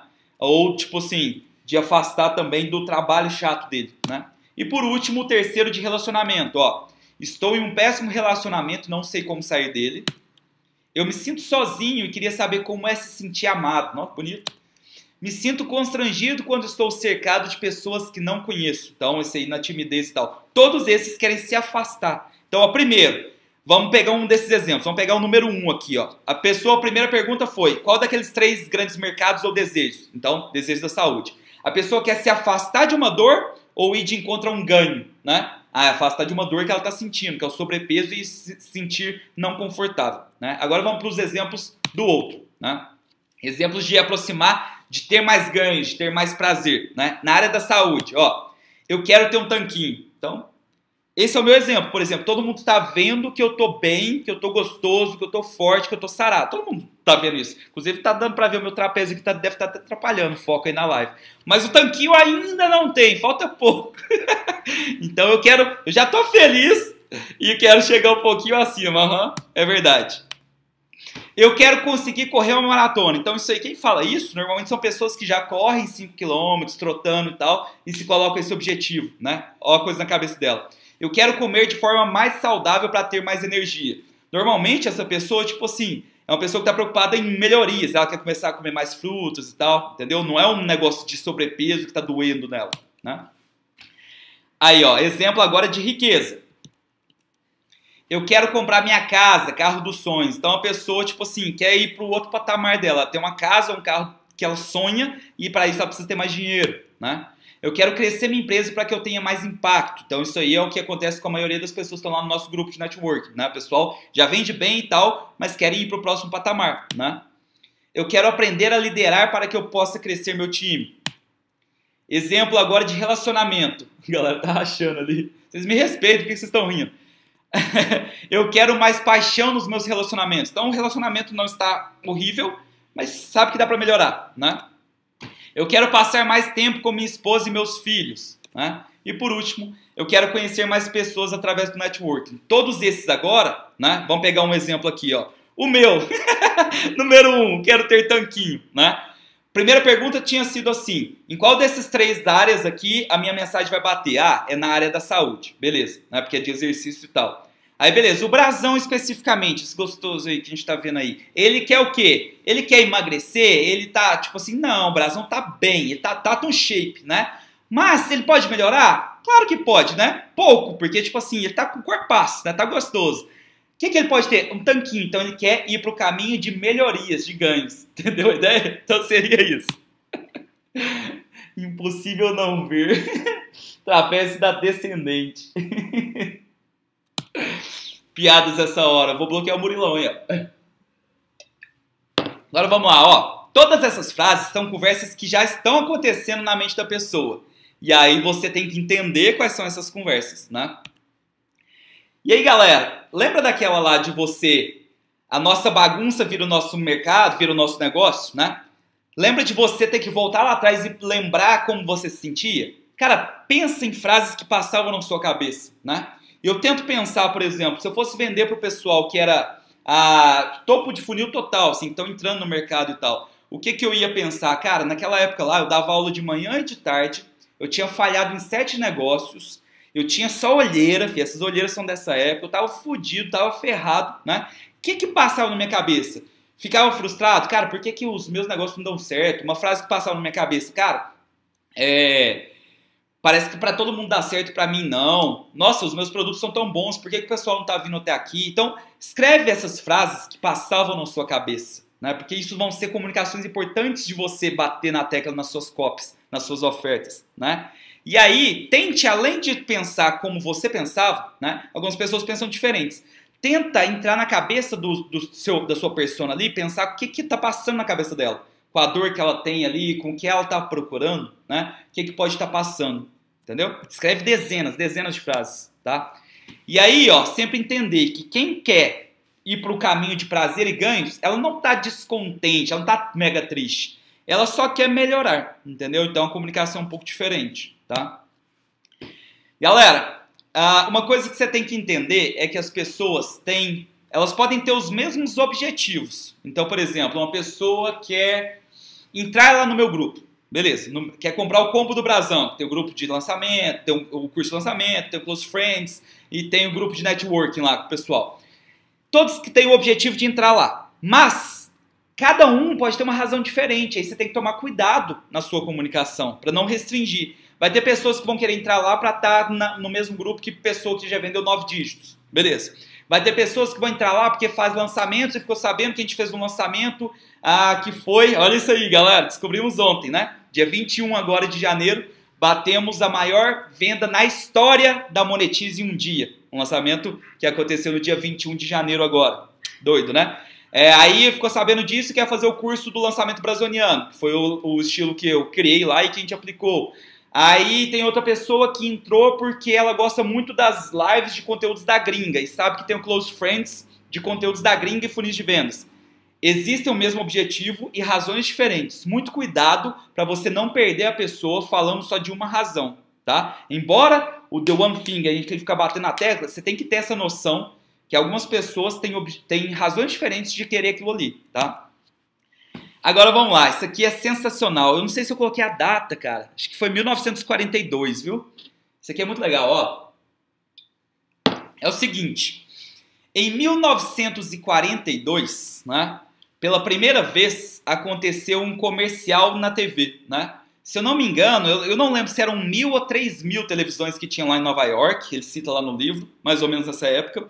E aí tava tendo um, um show lá, e aí de repente entrou uma propaganda né, de 9 segundos que custou 9 dólares. e essa propaganda era de um relógio. Né? Naquele dia, dali em diante, foi criado o marketing de interrupção. Antes as pessoas iam comprar. Próxima aula, destrinchando o lançamento brasiliano. ah, quando as pessoas antes disso iam comprar, é porque elas já tinham elas já queriam algo específico e iam procurar aquilo, elas iam até você procurando isso. A partir daquele momento, você, com marketing de interrupção, teve a possibilidade de criar o desejo Olha o tanto que isso é forte. Criar o desejo na pessoa, né? Então, a pessoa podia não estar tá querendo um relógio, não estar tá precisando de um relógio, mas apareceu um relógio bonitão lá, não sei o que, e mostrou ele em detalhes, criou um desejo. Então, o marketing de interrupção chegou, né? Por que, que a gente está citando isso? Porque dali para frente a gente teve os dois, né? Então, hoje em dia, a gente tem, por exemplo, anúncios no Google, né? Google Keywords. Você está aparecendo para quem está digitando, quem já quer uma coisa e foi e procurou por aquilo. Aí você vai aparecer para ela, igual era antigamente, né? A pessoa vai até você, digamos assim. Só que agora também tem o marketing para os scrollers, né? A pessoa que está dando scroll. Então ela está lá no Facebook, por exemplo, no Instagram. Ela está lá dando scroll, vendo um monte de foto, vendo vídeo, se divertindo. De repente, você pode usar de um hook, daqui a pouco a gente vai falar de um hook, né? Que chama a atenção dela, ela fala, o que é isso aqui? Aí você tem alguns segundos ali, ela vai, entra ali, vê uma história, ou vê um negócio que prende ela, e aí ela pode comprar. O marketing de interrupção criou essa possibilidade. Entenderam esse conceito? Então, ó, as pessoas que assistiram aquele comercial podiam não precisar de relógio, mas agora elas queriam, porque elas viram ali, foi criado um desejo nela, né?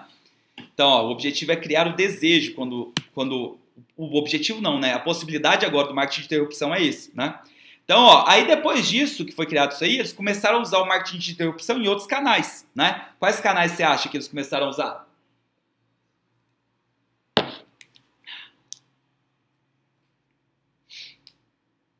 Como tá tendo muito delay, já vou respondendo aqui. Tem agonia. Ó, o cara escreveu certo, Hulk ali. Ah, eles começaram a usar, por exemplo, jornais. Eles começaram a usar anúncios com cartas, né? Eles começaram a usar a rádio e a própria televisão em si, né? Então, quando viram esse potencial de falar, cara, a gente não precisa mais a pessoa vir até a gente, a gente pode criar o desejo nela, mudou o jogo, né? Mudou a escala, inclusive, né? Aí, ó, como que funciona? Né? Primeiro, você tem que chamar atenção. Então, é isso que um comercial faz. Para para você ver, não mudar de canal e tal. Na sequência, você tem um breve período de tempo ali para você tentar entregar um conteúdo ou entreter, fazer uma piada e tal. E aí, contar a sua história criando o desejo na pessoa, né? Quando eu conto a minha história da Sem Código, algumas pessoas podem falar assim, cara, ele ele tava num patamar que eu tô exatamente hoje. Eu tô sofrendo, eu tenho uma ideia na cabeça, mas eu não consigo executar, não tenho dinheiro para contratar um programador, todo mundo que eu já tentei fechar parceria não dava certo e tal, eu consigo fazer sozinho, né? Que legal. E aí tem a oferta. Aí você faz a oferta irresistível, que inclusive eu ensinei vocês na sessão 3 da live anterior, né? Que é você fazer toda aquela história do stack slide, de você fazer as reconstruções ah, das crenças limitantes que as pessoas têm, etc, etc. Né? Isso, rádio. Perfeito. Aí, ó, frasezinha que tava lá, né? Peraí, que eu pulei nada não, né? Não, não pulei não. Porque nós interrompíamos eles, nós tínhamos uma janela rápida de tempo para fazer nossa apresentação e mostrar o valor percebido do nosso sistema de alarme residencial. Galera, aqui ele está comparando, tá? Pessoal que vendia, por exemplo, só na Amazon o, o sistema residencial para um outro sistema que o cara batia de porta em porta e apresentava os benefícios e tal. Olha a diferença, olha a diferença que a gente vai chegar na conclusão já já, né? Essa apresentação criaria um desejo neles de comprar os nossos alarmes. Nós então faríamos uma oferta especial que eles somente poderiam aproveitar de nós e naquele momento. Em menos de uma hora, íamos embora com um contrato de mais de 2.999 dólares durante os próximos cinco anos. Então tinha uma recorrência ali, mas já estava feito o contrato, né? Ao invés de simplesmente vender a versão de 199 dólares que eles comprariam na Amazon. Que, que a gente está querendo chegar aqui de conclusão, pessoal? Presta atenção. Quando você tem um marketing de interrupção, a pessoa, você tem a chance de criar o desejo. Quando você cria o desejo dela, ela não está pronta igual ela estava antes, né? Porque quando ela já quer comprar, sei lá, uma, caneca, ela digita no Google, cara, ela tá olhando o preço, ela já tem uma noção, ela já tá pronta para aquilo, ela vai fazer comparações. Quando você usa o de interrupção, você cria ela, a jornada dela inteira. E aí você consegue oferecer o preço que você quiser, você consegue mostrar coisas com valores maiores, inclusive, né, que entregam mais. Entendeu a diferença? O potencial disso, né?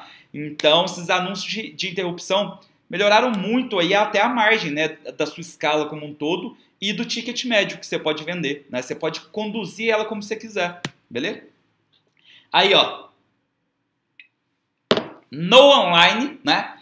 O marketing de interrupção começou lá em 1942, naquele comercial de 9 segundos lá do relógio, na TV. né? Só que em, no online ele começou basicamente em 2007 com o Facebook, né?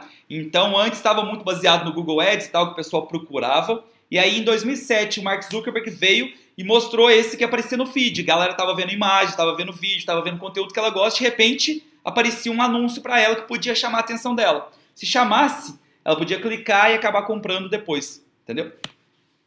Agora vamos falar dos prós e contras de cada um, né? Então, uh, do pesquisa e depois do de interrupção, tá? Ó, deixa eu beber mais uma aqui, tá foda. Garganta coçando já. Hum. Prós. Quando a pessoa vem pelo Google, por exemplo, ela já está querendo aquilo, né? Então, o estado de o nível de consciência dela já é outro, né? Ela é mais quente. Só que ao mesmo tempo, ela não está só procurando, ela está comparando, entendeu? Então, quando ela compara, muitas das vezes fica mais difícil você vender algo mais caro. Sacou a ideia? Então aí você fica um pouco mais limitado no quesito preço. Uma ótima estratégia aqui é se você conseguir ter o menor preço do mercado, aí você voa, entendeu? Agora vamos para o outro, né? Prós e contras do anúncio de interrupção. Né? O pró, não precisa esperar vir, você pode criar o desejo. Quando você cria o desejo, você conduz ela como você quer, e aí é possível você vender coisas de maiores valores. Né? E agora os contras. Né? O contra é que, para isso acontecer, você tem que ser muito bom em guiar, em conduzir. E aí você vai ter que dominar muito esse, esse tripé, que a gente vai falar demais aqui hoje. Né? O hook, story, offer. Hook, story, offer. Galera, vocês vão ver que tem algumas coisas aqui que eu evito traduzir, porque são muito marca registrada do Russell, né? Então, Hook Story Offer é, é a marca registrada. É o Dream 100, né? Ou 100 do sonho, né? Também, ele bate muito nessa tecla, né? Então, tipo, esses eu até cito para vocês aqui e tal, a tradução, mas vou continuar usando os termos, né? Hook, seria tipo assim, hook é um anzol, é uma isca, é algo que chama atenção. Story, você contar a história para ele, principalmente com aspecto emocional, né? Igual eu expliquei para vocês no Expert Secrets, né? E a oferta, como você faz uma oferta irresistível para essa pessoa, tá? Aí, ó. Vamos para o segundo capítulo agora, que é fenomenal. Cara, se você só entender isso aqui, essa live te valeu muito, tá? Essa live te valeu muito. Isso aqui muda muito o jogo, tá? Inclusive isso aqui vai mudar muito o meu jogo em março e abril agora com outras coisas que a gente está lançando, que a gente vai usar isso aqui assim demais, demais, demais, demais. Então presta atenção, cara. The Dream 100 ou o 100 do sonho, né? Vamos lá. Isso aqui não foi criado, o conceito inicial não foi criado pelo Russell, mas depois ele adaptou para o nosso dia a dia, para o nosso uso. Galera, vou pausar aqui o celular. Olha aqui, tá dando para ouvir? Tá vendendo, ó. Venda, venda, venda. Pera aí. Só fica vibrando e enchendo o saco. Pronto. Ó. Aí o exemplo que ele citou lá, né? O Russell, para quem não sabe, ele gosta muito daquele esporte que é o, o, wrestling, né? Eu até acho, galera, não tenho certeza quanto a isso, mas esse o wrestling aí, eu acho que é aquele luta greco-romana que a gente chama no Brasil, né? Enfim, se não for também é muito parecido, tá? Aí ele citou esse exemplo aqui, ó. O site themet.com, né? Era nosso cantinho da internet, do pessoal desses lutadores aí. Todos os lutadores de greco-romana, tradução livre do Brasão, estavam lá. Lutadores de outros colégios do país e no mundo também estavam lá. Todos estavam juntos naquele lugar para falar sobre o assunto que mais amávamos. Pessoal, então presta atenção. Ó, basicamente o que ele está falando é: imagina que você quisesse vender artigos, roupas, sapatos, enfim, para o pessoal de wrestling, de luta greco-romana. Seria viável, por exemplo, você contratar no Big Brother um espaço e fazer esse anúncio? O que, que você acha? Com certeza você chegaria nessas pessoas, mas você ia desperdiçar tanto, não é? Por quê? Porque é um negócio muito específico e ali 99,99% ,99 das pessoas que estão assistindo não têm o menor interesse naquele assunto. Né? Então não ia valer o quanto você ia pagar. Né? Anúncios de TV são muito bons para quando você faz ah, anúncios de produtos amplos, né? de massa, que serve para 90% da população. Um shampoo, por exemplo, um Big Mac esses dias estava lá. Hum, deu fome, hein? Deu fome. Nossa senhora, para que eu fui falar do Big Mac? Ah. Aí, galera, ó, É, agora, se já existe um site que é onde o pessoal que gosta tá ali, você concorda se você comprar um banner ali? É o melhor lugar do mundo para você anunciar esse produto específico? Essa é mais ou menos a ideia do Dream 100, que vocês vão entender. Mas você já sabe onde a pessoa tá, você vai chegar nela de uma forma mais inteligente, tá? E aí, ó, a gente vai usar do poder da internet, galera, sobre congregação. Imagina nesse caso aí. O Russell e um pessoal da cidade dele gostam muito de luta greco-romana, né? Aí tem uns outros caras lá do outro lado do país que também gostam muito, né? Cara, se não fosse a internet, eles teriam muita dificuldade de se reunir, se congregar. Só que aí, como tem o Demet.com, que é uma espécie de um fórum, sei lá, nem olhei se esse site ainda existe, né? Provavelmente existe. Ali é o hub onde todos se encontram. Então a internet dá esse potencial. Imagina se você tivesse que anunciar para todos eles, tipo assim, cidade por cidade. Em Uberlândia, sei lá, tem 20 pessoas que gostam muito da luta greco-romana. Imagina se você tivesse que anunciar para chegar nele. Tanto que ia ser bizarro, caro e complexo, né? Para você fazer isso em todas as cidades. Mas agora eles estão todos no mesmo lugar. Se você anunciar nesse um lugar, você atinge todos eles. Olha que doido. É esse o poder, tá? Antes era caro para atingir pe pequenos grupos, né? Isso que eu acabei de falar. Produto de massa na TV, o que eu acabei de falar também. Como na TV muita gente está vendo, tem que, você tem que fazer vendas um pouco mais amplas, né? Coisas muito nichadas não vão compensar, tá? E aí a internet mudou. E aí o exemplo é o site demet.com que eu já citei para vocês, né? Onde todo mundo está reunido, todo mundo que gosta de algo está reunido no mesmo lugar. Se você anunciar nesse lugar, tá show, né? Ó, quando você sabe quem é seu cliente dos sonhos e onde eles estão congregando, é como pescar peixe em um barril. Você simplesmente tem que jogar a sua isca e você irá levá-los ao seu funil. Imagina, tem um barril aqui tá cheio de peixe ali. Tanto que é fácil de pegar, não é? Porque você sabe que os peixes estão ali, né? Se você chegar com a isca certa, algo que eles gostem, você vai poder tirar eles e levar para o seu prato, né? Que é o seu funil de vendas aí nesse caso, tá? Nossa, essa comparação foi horrorosa, né? Não foi nesse sentido, galera, tá? Aí vamos lá, ó, um exercício para você encontrar seus clientes dos sonhos e saber onde eles congregam. Vamos lá, o que, que você tem que responder? Quais são os sites que o pessoal que gosta desse assunto já estão? Beleza? Quais são os fóruns e quais são os grupos, por exemplo, no Facebook que eles frequentam? Quais são os influenciadores que eles estão seguindo? Então, o pessoal do marketing digital aí, quem que eles seguem? Ah, eles seguem o Renato Moreira, o Renato Falcão, eles seguem o Vinagre, eles seguem o Thiago Fint, eles seguem o Ryan, eles seguem quem? Entendeu? Blogs. Quais os blogs que eles estão seguindo também? E quais palavras-chave eles digitam, por exemplo, no YouTube, ou quais palavras-chave que eles digitam no Google quando vão fazer uma pesquisa? Galera, presta atenção. O seu The Dream 100 é exatamente você fazer essa lista, né? De 100. Claro que esse 100 é metafórico, né? Não é 100 exato mas é você pegar uma lista que, se você focar nesses e não nos milhões, é muito mais fácil. Você vai aonde estão, você vai nos barris certos, ao invés de ficar procurando peixes num oceano. Nossa, que frase bonita. Então, ó, você não precisa mais criar o tráfego, galera. O tráfego já existe, as congregações já existem, já tem, comuni já tem plataformas ou comunidades que já se deram esse trabalho. Influenciadores já pegaram essa galera e tal. E basta você chegar lá. Por que, que você acha que é tão comum essas lives de duas pessoas, né? Porque ali, cara, essa pessoa A já reuniu uma galera do nicho, certo? Que gosta dela. A pessoa B também. Se eles são do mesmo. Quando eu falo nicho, é usual, né? Pode ser submarket, né? Quando elas estão ali no mesmo mercado, ali, né? No mesmo submarket, e elas fazem uma live, Cara, os dois ganham porque já estava congregado o pessoal certo. E aí eles ganham seguidores, entendeu? Então você não precisa criar tráfego, você tem que chegar no lugar certo, tá? Aí, ó, o criador do The Dream 100 é o Chet Holmes, tá? E aí ele cita isso aí no livro The Ultimate Sales Machine, né? E aí ele cita o seguinte exemplo. Ele trabalhava com o nossa, quem, quem souber aí, fala para mim, o, o sócio do Warren Buffett, nossa, esqueci o nome.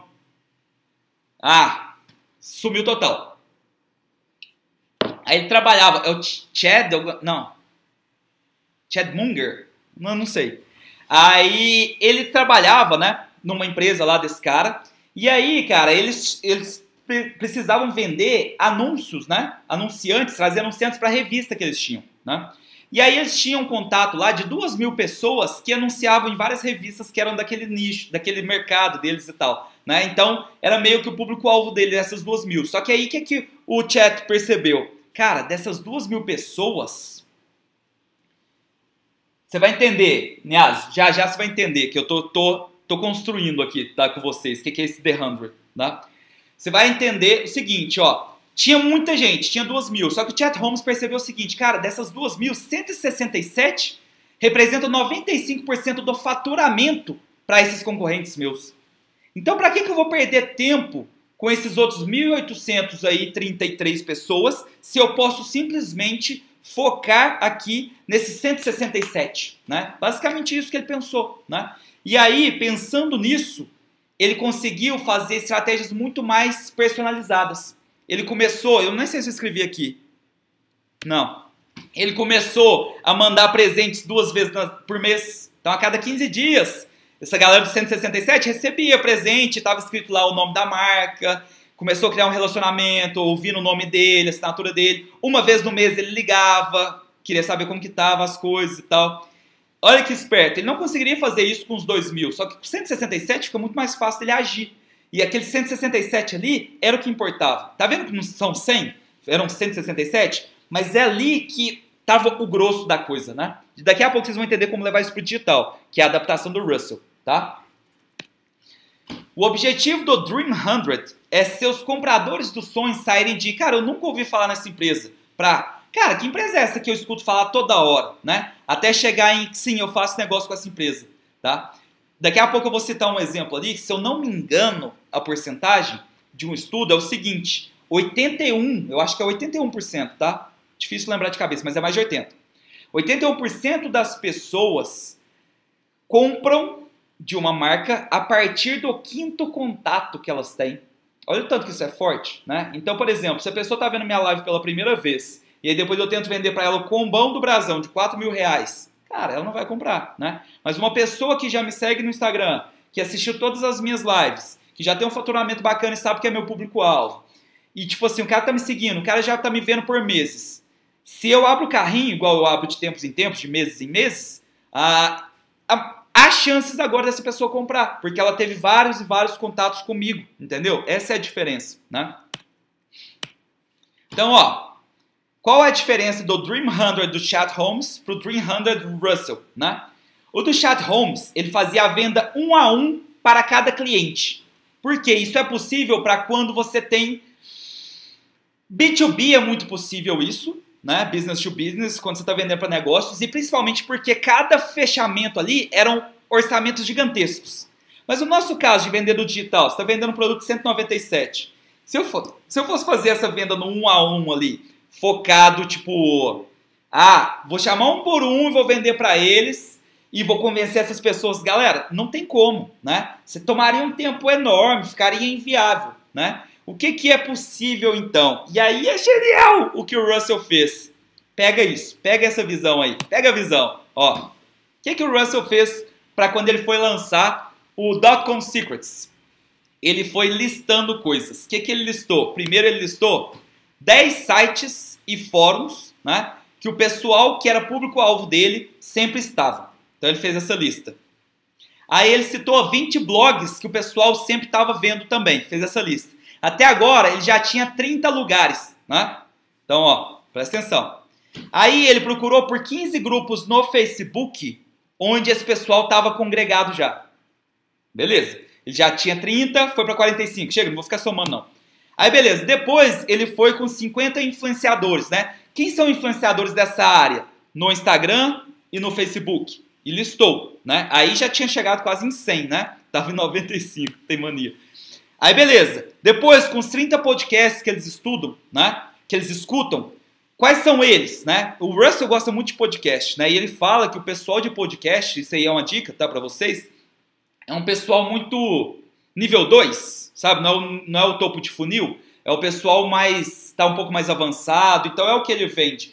Normalmente o pessoal que entra no mastermind dele é o pessoal que comprou, né? O que, que, que escutava ele no, no podcast começou ali a escada de valor. Aí o cara chega até no mastermind dele, que é caríssimo, 25 mil dólares por, por ano e tal. né? Então só até aqui já tinha dado, sei lá, 125, agora 165 com os e-mails. Cara, não é Dream 100, é o conceito, tá? E aí, ó, as listas de e-mails, né? Se, sei lá, o. Deixa eu pensar um aqui. O Wanderson. O Wanderson tem uma lista lá e aí ele vendeu alguma mentoria pro pessoal de encapsulados, né? E aí ele tem uma puta de uma, de uma lista. Eu posso falar para ele, ô Vandinho, vou lançar isso aqui assim assado, manda pra sua lista, né? O Wanderson, a lista do Wanderson tinha que estar tá aqui, entendeu? 20 canais no YouTube, então tinha dado 165, já tava 185. E aí beleza, ó, deu 185 no total, né? O que, que ele percebeu? Agora você vai entender bem, ó. Quem tinha me perguntado? Ó, Charlie Munger, isso mesmo, Gabriel, Natália, obrigado aí. É... Ah, uns três responderam. Cadê? Quem tinha perguntado era o Niásio. Sem o quê? Galera, olha só a ideia. Ele percebeu que com esses 185 canais de comunicação, ele atingia 30 milhões de pessoas. Ele não conseguiria fazer igual o Chat Holmes, de um por um, dando algo mais personalizado ou descobrir desses 30 milhões quais que eram os mais que gastavam mais para focar naqueles milhões, ainda assim era inviável. O que, que ele focou? Ele focou em chegar nesses 185 e fechar parcerias. Olha que genial, né? Se ele conseguisse ter 185, 30 para falar dele, falar do livro dele, né? Ele mandou livro para todos os donos dessas 185 comunidades. Se 30 falasse dele, olha o tanto que ele já vendia, né? Só para você ter noção, um desses aqui é o. Nossa, gente, me fugiu da cabeça aqui total. Como que chama, Gão? O, o cara lá, o coach famosão, que é amigo dele, que tá no, no livro aqui. O Tony Robbins. Tony Robbins, meu Deus, eu citei na outra live lá, antes de cair aqui. O Tony Robbins, por exemplo. Tony Robbins tem milhões de seguidores, né? Se o Tony Robbins fala para a comunidade deles comprar o livro do Russell, meu amigo, é milhares de exemplares vendidos, entendeu? Então essa é a sacada. Ó, deixa eu ver aqui as perguntas, uma pausa rapidinho. Charlie Munger, isso mesmo, galera. É, no caso, a produção de conteúdo em massa é o segredo? Mais ou menos, não é bem isso não. É fechar parcerias com as pessoas certas. Você vai entender aqui o que, o Russell fez. Eu vou citar os exemplos dele, tá? Aí, ó, ele começou a criar relacionamento com essas pessoas. Então ele viu, a 185, quem são os donos? E aí um conceito que daqui a pouco vai estar tá aqui nos slides também, né? De você não deixar para fechar a parceria, tipo assim, para conversar com a pessoa quando você já precisa dela. Então o Russell ia lançar, vamos supor, hoje é dia 27 de fevereiro. Vamos supor que o Russell ia lançar dia 28 de fevereiro agora, né? Aí ele vai e entra em contato com essa galera aqui, ou oh, é, vou lançar o meu livro Dotcom Secrets e tal. Você não quer citar para os seus seguidores? Eu falo disso, isso, isso. Não, não é assim. Você tem que criar um relacionamento antes, né? Virar amigo dessa pessoa e tal, agrega valor nela. A melhor forma de você chegar em alguém é agregar valor. Ontem, por exemplo, um cara que eu acho que está inclusive aqui, me mandou um vídeo, sabe aqueles vídeos de deixe sua pergunta, aqueles que faz tudo doido? O cara, tipo assim, fez um pra mim do nada e me deu, assim, mandou lá assim, ó, se quiser pode usar. Olha que massa. O cara chamou minha atenção, com certeza eu vou querer ajudar ele se ele precisar de alguma coisa. Então, agregue valor, crie um relacionamento primeiro, né? E aí ele foi e mandou o livro dele para esses 185 canais, né, os donos. E aí depois de um tempo ele falou, ó, eu vou lançar no dia tal, ele continuou conversando e tal. Daqui a pouco ele fala como que você entra nesses Dream 100, tá? É, eu vou lançar o meu livro dia tal e tal. E é o seguinte, é, você não tem interesse em fazer uma, uma entrevista comigo e tal, para os seus seguidores e tal? Inclusive eu te dou uma comissão para cada venda que sair de você. O primeiro que aceitou foi esse tal de John Lee, né? Que é um cara que ele gosta muito de seguir o podcast dele. John Lee parece que leu o livro dele, gostou e chamou ele. Olha lá. Ah não, eu aqui eu não coloquei. Mas enfim, só dessa entrevista com o John Lee, em uma semana, ele tinha os links lá traqueáveis e tal para a comissão, vieram 500 vendas. Então, um canal que ele marcou uma entrevista, vocês vão ver o que, é que o Tom Robbins faz. Um canal que ele marcou uma entrevista, ele conseguiu vender 500 livros, né? Olha que doido esse poder. Perfeito. Distribuição em massa e segmentada, creio que sim. Isso. Pretende fazer resumos de outros livros da gringa? Tem uma sugestão, com certeza. Qual que vocês acham que vai ser o próximo, galera? Assim que eu terminar. Tem mais uma live desse, né? Porque são duas lives, mas o outro. Adivinha, vamos ver se vocês adivinham. Ó, deixa eu citar para vocês o exemplo do Tony Robbins, né?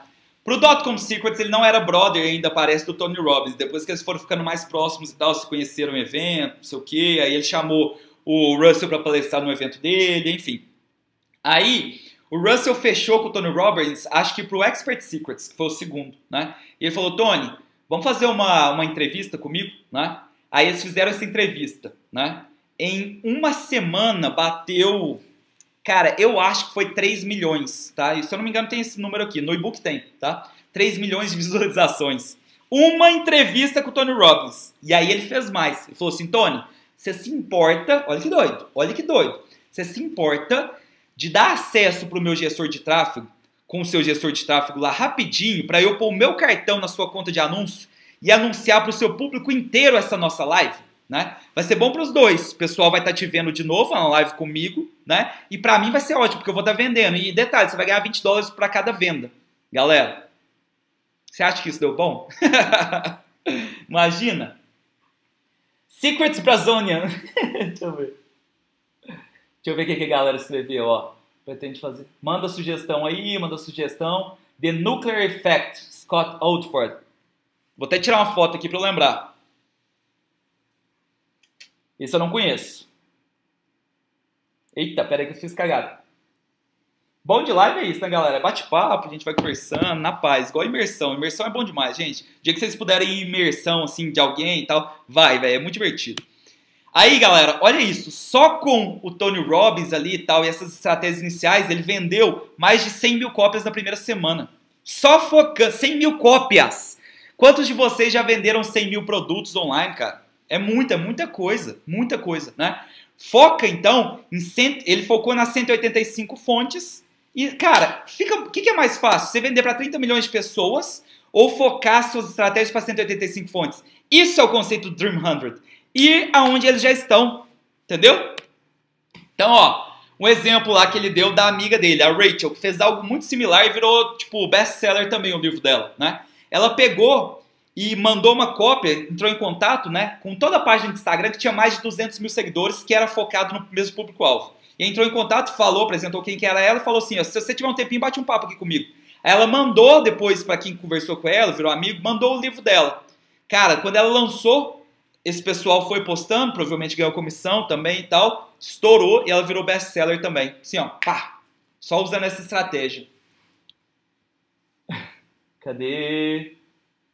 Rapaz, tanquinho você não tem, mas que é um monstrão você é. Tem tanquinho sim. Ó, talvez eu não tenha porque eu bebi uma cervejinha, tá? No, na quinta-feira vendo o jogo. Gente, que jogo, hein? Quase infartei, meu Deus do céu. Ó, o é, que, que o Russell falava nas comunicações? Ele falava assim, ó, tô mandando o meu livro. Se você gostar do conteúdo, conta as pessoas aí. E se você não gostar, também conta as pessoas. Quando você faz isso, você passa credibilidade, né? Não é tipo assim, faça o meu marketing. Não, tô te mandando aqui, ó. Opine de verdade. Mas o Russell confia no livro dele. O tanto que os livros dele são bons, né? Tô só destrinchando o conteúdo dos livros dele aqui, vocês estão ficando loucos, né? Porque ele tem muito conteúdo bom. Então, ó, Aí, outra coisa que o Russell fala, ele soltou uma frase. Sabe aquele, ó, frase bonita. E o óbvio, às vezes, é tão óbvio que a gente não percebe, né? Russell soltou uma frase óbvia que eu quero que vocês percebam, tá? Ele falou o seguinte: Pessoal que ouve podcast gosta de ouvir podcast. Boba a frase? Cara, isso faz muito sentido. O que, que a gente normalmente faz? Olha que doido. A gente normalmente quer pegar pessoal, por exemplo, o Russell tem um podcast dele lá, o Marketing Secrets, né? Imagina que ele pegue o pessoal de Instagram, captura para levar para lá. O povo de YouTube captura para levar para lá. Povo de Facebook captura para levar para lá. Povo do blog captura para levar para lá. Galera, quando na verdade, se você pensar, a melhor pessoa para você mostrar podcast é para quem já está na plataforma de podcast. Né? Melhor pessoa para você mostrar conteúdos de Instagram é para quem já você já capturou lá na plataforma do Instagram, já está lá, ela gosta daqueles conteúdos, né?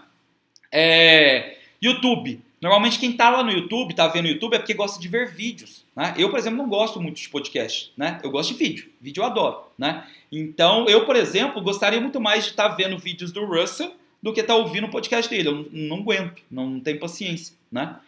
Então, ó, o que, que você deve fazer? Você deve fazer um Dream 100, né? Não precisa ser 100, gente. Pode ser 20, pode ser 30, tá? Para cada plataforma. Então, por exemplo, eu vou lá no Instagram, vou fazer minha lista dos influenciadores do Instagram, as páginas do Instagram que o meu público-alvo tá. Eu vou lá no YouTube, vou fazer um dos canais do YouTube. Eu vou lá no Google Ads, vou fazer das palavras-chave que o pessoal procura. Entendeu? Faz um para cada, tá? Ó, nós podemos gastar rios de dinheiro e muito tempo convencendo as pessoas nas outras plataformas a irem para nossos podcasts. Ou podemos simplesmente gastar esse mesmo tempo e dinheiro focando em pessoas que já são ouvintes de podcasts. Se eles encontrarem um programa que eles gostam, né, eles vão ouvir todos os dias, entendeu? O cara gosta de podcast? Manda podcast para ele. O cara gosta de vídeo, né? Você percebeu? Ele estava no YouTube? Mostra, podcast, é, mostra vídeo para ele. O cara está no blog? Continua nutrindo ele com blog, né? Então, seria mais ou menos essa ideia. Ó, ah, Brasão, mas isso aí não dá certo. Eu tenho, vocês estão vendendo infoprodutos, eu tenho negócios, eu tenho um negócio local aqui, é de bairro tal, isso não vai funcionar. Aí ele cita um exemplo, ó. Exemplo para negócios locais.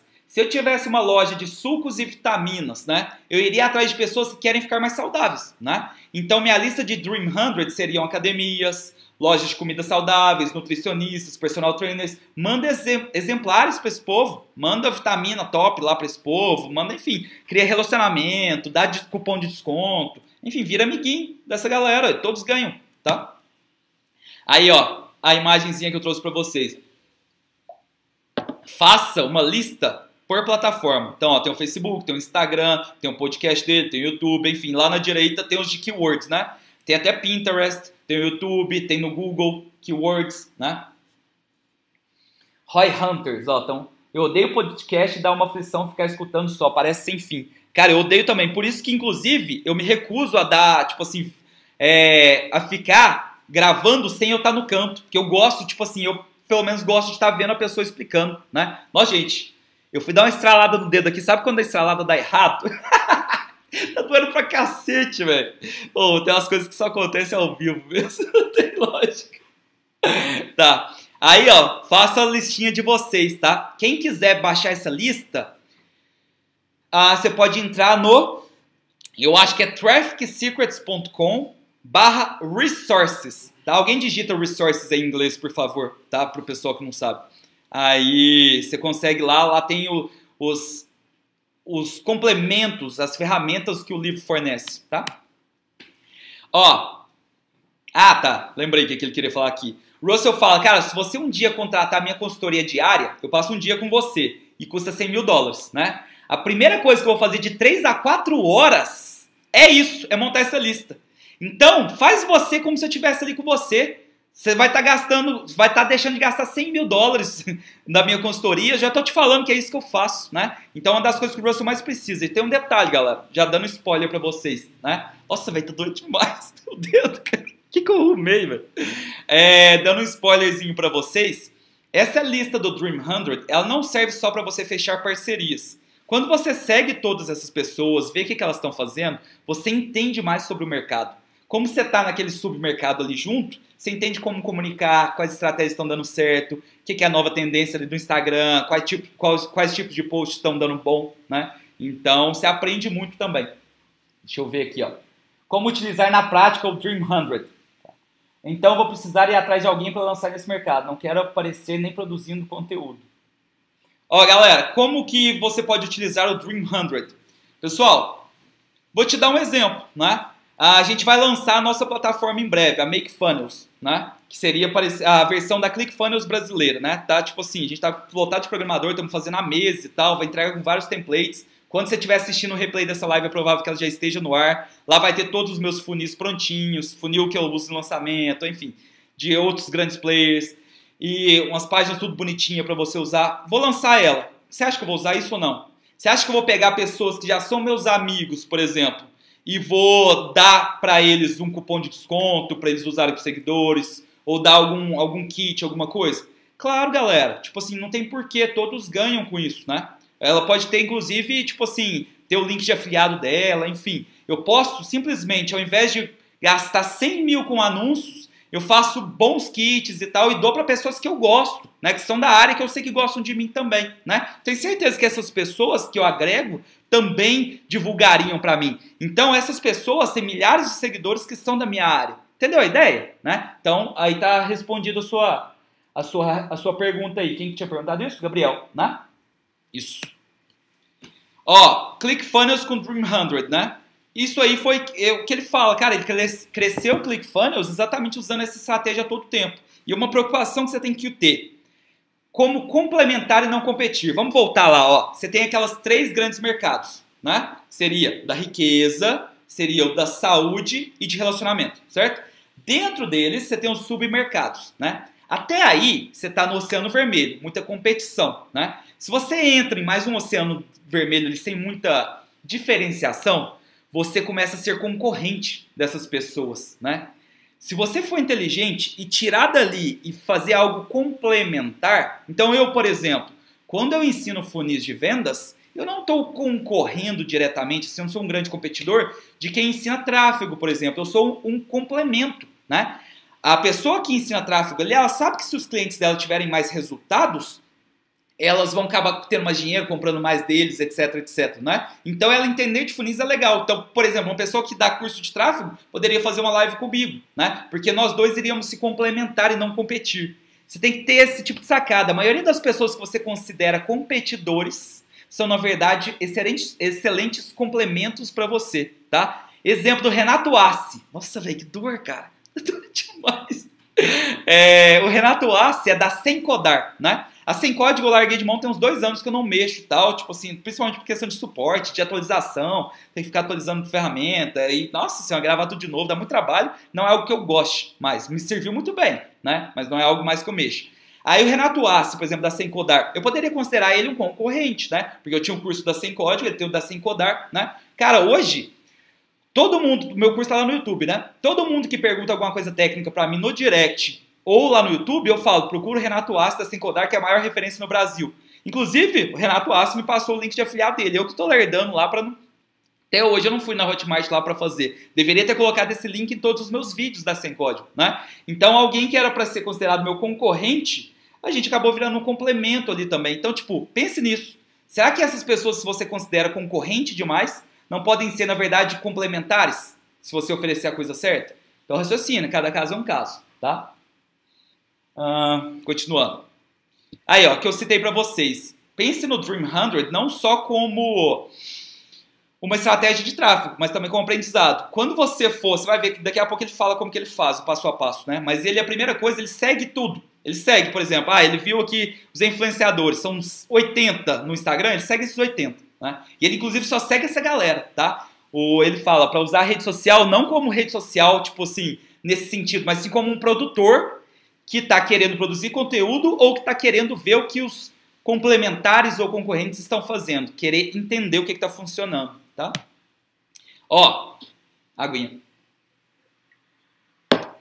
Existem dois tipos de congregações, galera. A gente já citou disso, né? As por interesse e a por busca, né? Então, por exemplo, Facebook, né? Você pode fazer anúncios lá e tal, ou entrar em grupos da que pessoas têm um certo interesse, né? Agora no Google, a pessoa já está pesquisando pelas palavras-chave. Acho que isso já está claro para vocês, né? Já citei os três grandes áreas de supermercados, né? Já citei isso tudo para vocês. Vamos para o terceiro é, módulo. Galera, só como curiosidade, são sete módulos dessa live nossa, tá? Só que sempre, sempre, todos os livros do Russell, os dois ou três primeiros são os maiores. Então, ó, começou com sete slides, depois seis slides, agora são, já são três. Os últimos são curtíssimos, tá? Então a gente já passou da metade da live, até porque a gente já tá com Quase duas horas de live vocês estão me aguentando, gente. Mais de 40 pessoas ao vivo. Vocês são fofos demais, gente. O que vocês estão fazendo aqui? Vai beber? Eu tô brincando. Fica aqui. Ó. Uh, ah, não, essa historinha aqui é muito legal. Galera, deixa eu até tirar aqui, ó. A Natalie, né? Ela, um belo dia, uma moça estava rodando lá na rede social e aí ela viu uma foto engraçada, divertida e uma headline assim: O dia que eu me urinei. Né? Ela, que que é isso? Aí ela clicou e aí ela entrou na história da Natalie, né? A Natalie é uma mulher que estava, não sei se ela estava grávida e tal, e ela tinha um problema, por exemplo, ela espirrava, ela fazia um xixizinho, né? Ela tossia, saía um xixizinho, ou quando ela fazia força, ia pegar o peso, saía o um xixizinho, né? E aí ela viu que não era só ela que tinha esse problema, né? Só que aí ela foi, contou essa história dela, e aí ela procurou um médico, o médico ajudou ela com exercícios, com alimentação e tal, e ela se curou desse problema. Né? E aí a Natalie percebeu o seguinte: esse não é um problema só meu, e aí ela fez da bagunça dela o negócio dela, né? Ela transformou isso num e-book. Cara, em três anos, a Natalie vendeu mais de 120 mil cópias. 100, quem aí já vendeu mais de 120 mil produtos? Muito difícil, né? Então, em três anos, ela vendeu mais de 120 mil cópias disso. Né? Fica a dica aí, ó. Façam em português, depois você me manda uma caixa de cerveja. Hum. E aí, olha só, o que, que é a ideia do Hook Story Offer? Né? O hook é o que chamou atenção. O que, que chamou atenção ali da pessoa que estava rolando o feed?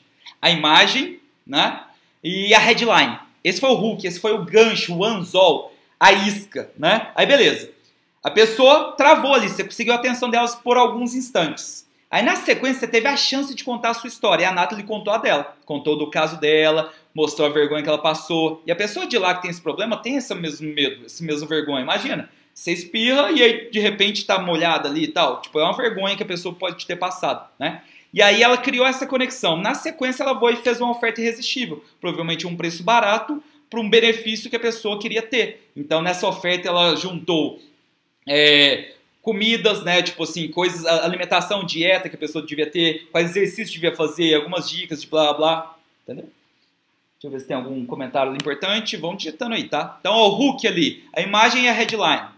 A história, né? Ela teve um tempo que contou sua história e criou a relação. E na sequência, a oferta. Ela fez uma oferta irresistível que ia acabar a pessoa daquela dor. Então, a pessoa estava fugindo da dor, né?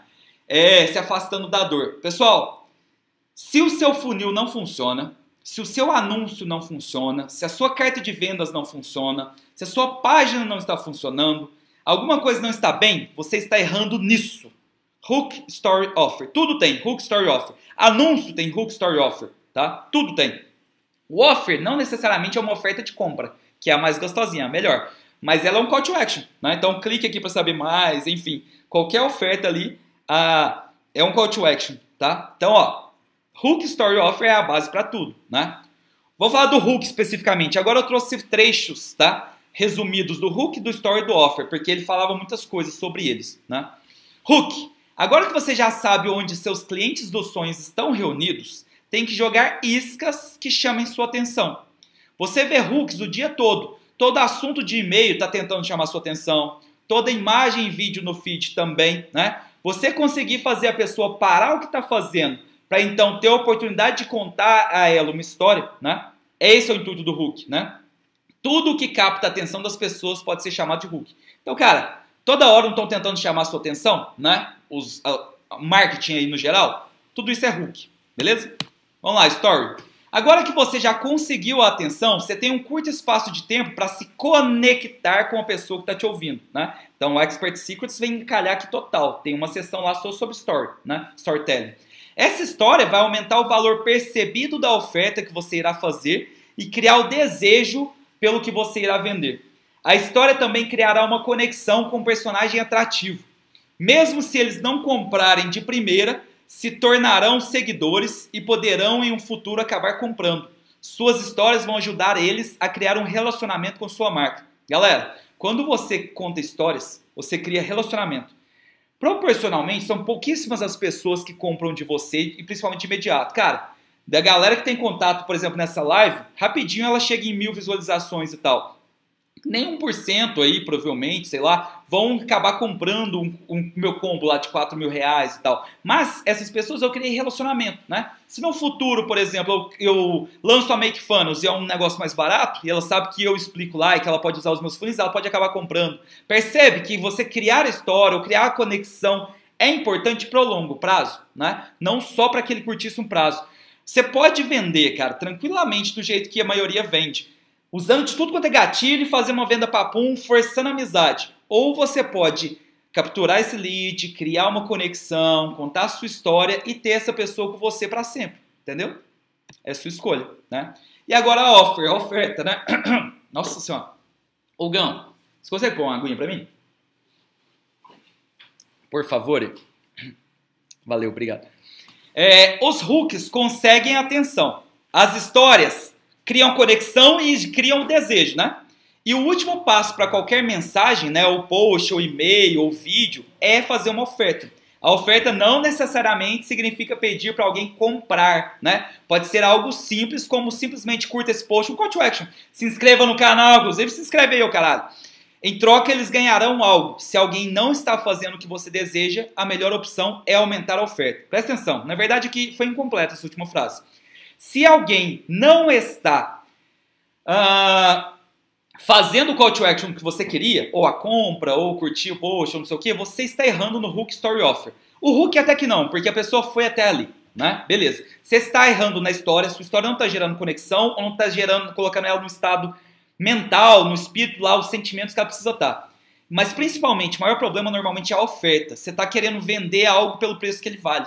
Né? Isso é o maior erro que eu vejo as pessoas fazerem. É a mesma coisa que você vender uma nota de 100 por uma nota de 100. Não. Agora, se você vender uma nota de 100 e o cara tem que pagar 10 reais, ele acha top, né? Se eu te vender um iPhone, você é uma pessoa da minha confiança, e aí eu te dou uma história, eu falo assim, cara, sei lá, é, eu fiquei com uma menina que ela tinha iPhone e eu traumatizei porque foi horrível e eu não quero mais ter iPhone, eu quero me livrar desse iPhone aqui. Você confia em mim e tal. Cara, 100 reais você leva esse iPhone aqui é uma oferta irresistível, né? Galera, normalmente para você criar uma oferta irresistível, você tem que usar de combos. Você tem que juntar várias coisas. E aí você junta várias coisas que valeriam 10 vezes mais o preço que você vai vender. Então se você está tentando vender algo, meu exemplo, quando eu vendo o combo de 4 mil, cara, todo mundo que compra fala que tá muito barato lá porque tá valendo muito mais do que os masterminds que eles pagam 50 mil ao ano, né? E eu sei disso. Por isso que eu coloquei esse valor e tal, e coloquei tantas coisas que a gente oferece lá, treinamentos, etc. Chamo pessoas que já venderam nove dígitos, enfim. Ah, é isso que você tem que pensar. Aumente a sua oferta, porque aí vai ficar irresistível e a pessoa de fato não vai conseguir não comprar ou não fazer o que você está pedindo, tá? Vamos lá. Ó, é aquilo que eu falei, você pode continuar fazendo o que você sempre fez, né? Que é tentar vender uma única vez, né? Ou você pode tentar criar uma relação, né? Vai, captura, cria relacionamento, conta sua história, faz essa pessoa virar fã, virar um advogado lá da sua empresa como um todo, e ela vai continuar comprando de você e ela vai indicar você, né? Eu tenho certeza que vários de vocês vão mandar essa live ou outra live que eu fiz para amigos, né? Eu sei disso até pelos números, né? Os e-books também, eu coloco lá quantos cliques teve para baixar, é algo muito maior do que a minha base, entendeu? Então, isso acontece. Vocês têm que pensar no relacionamento, né? Não comprou, melhore sua oferta, já falei, né? Todo anúncio tem o hook, história e oferta, né? Então o hook é o que faz a pessoa parar. Normalmente, galera, a imagem é muito importante, tá? Em ordem de prioridades ali, né? Você tem que ter uma imagem diferente, tá? Com cores fortes, vívidas, que chamam atenção.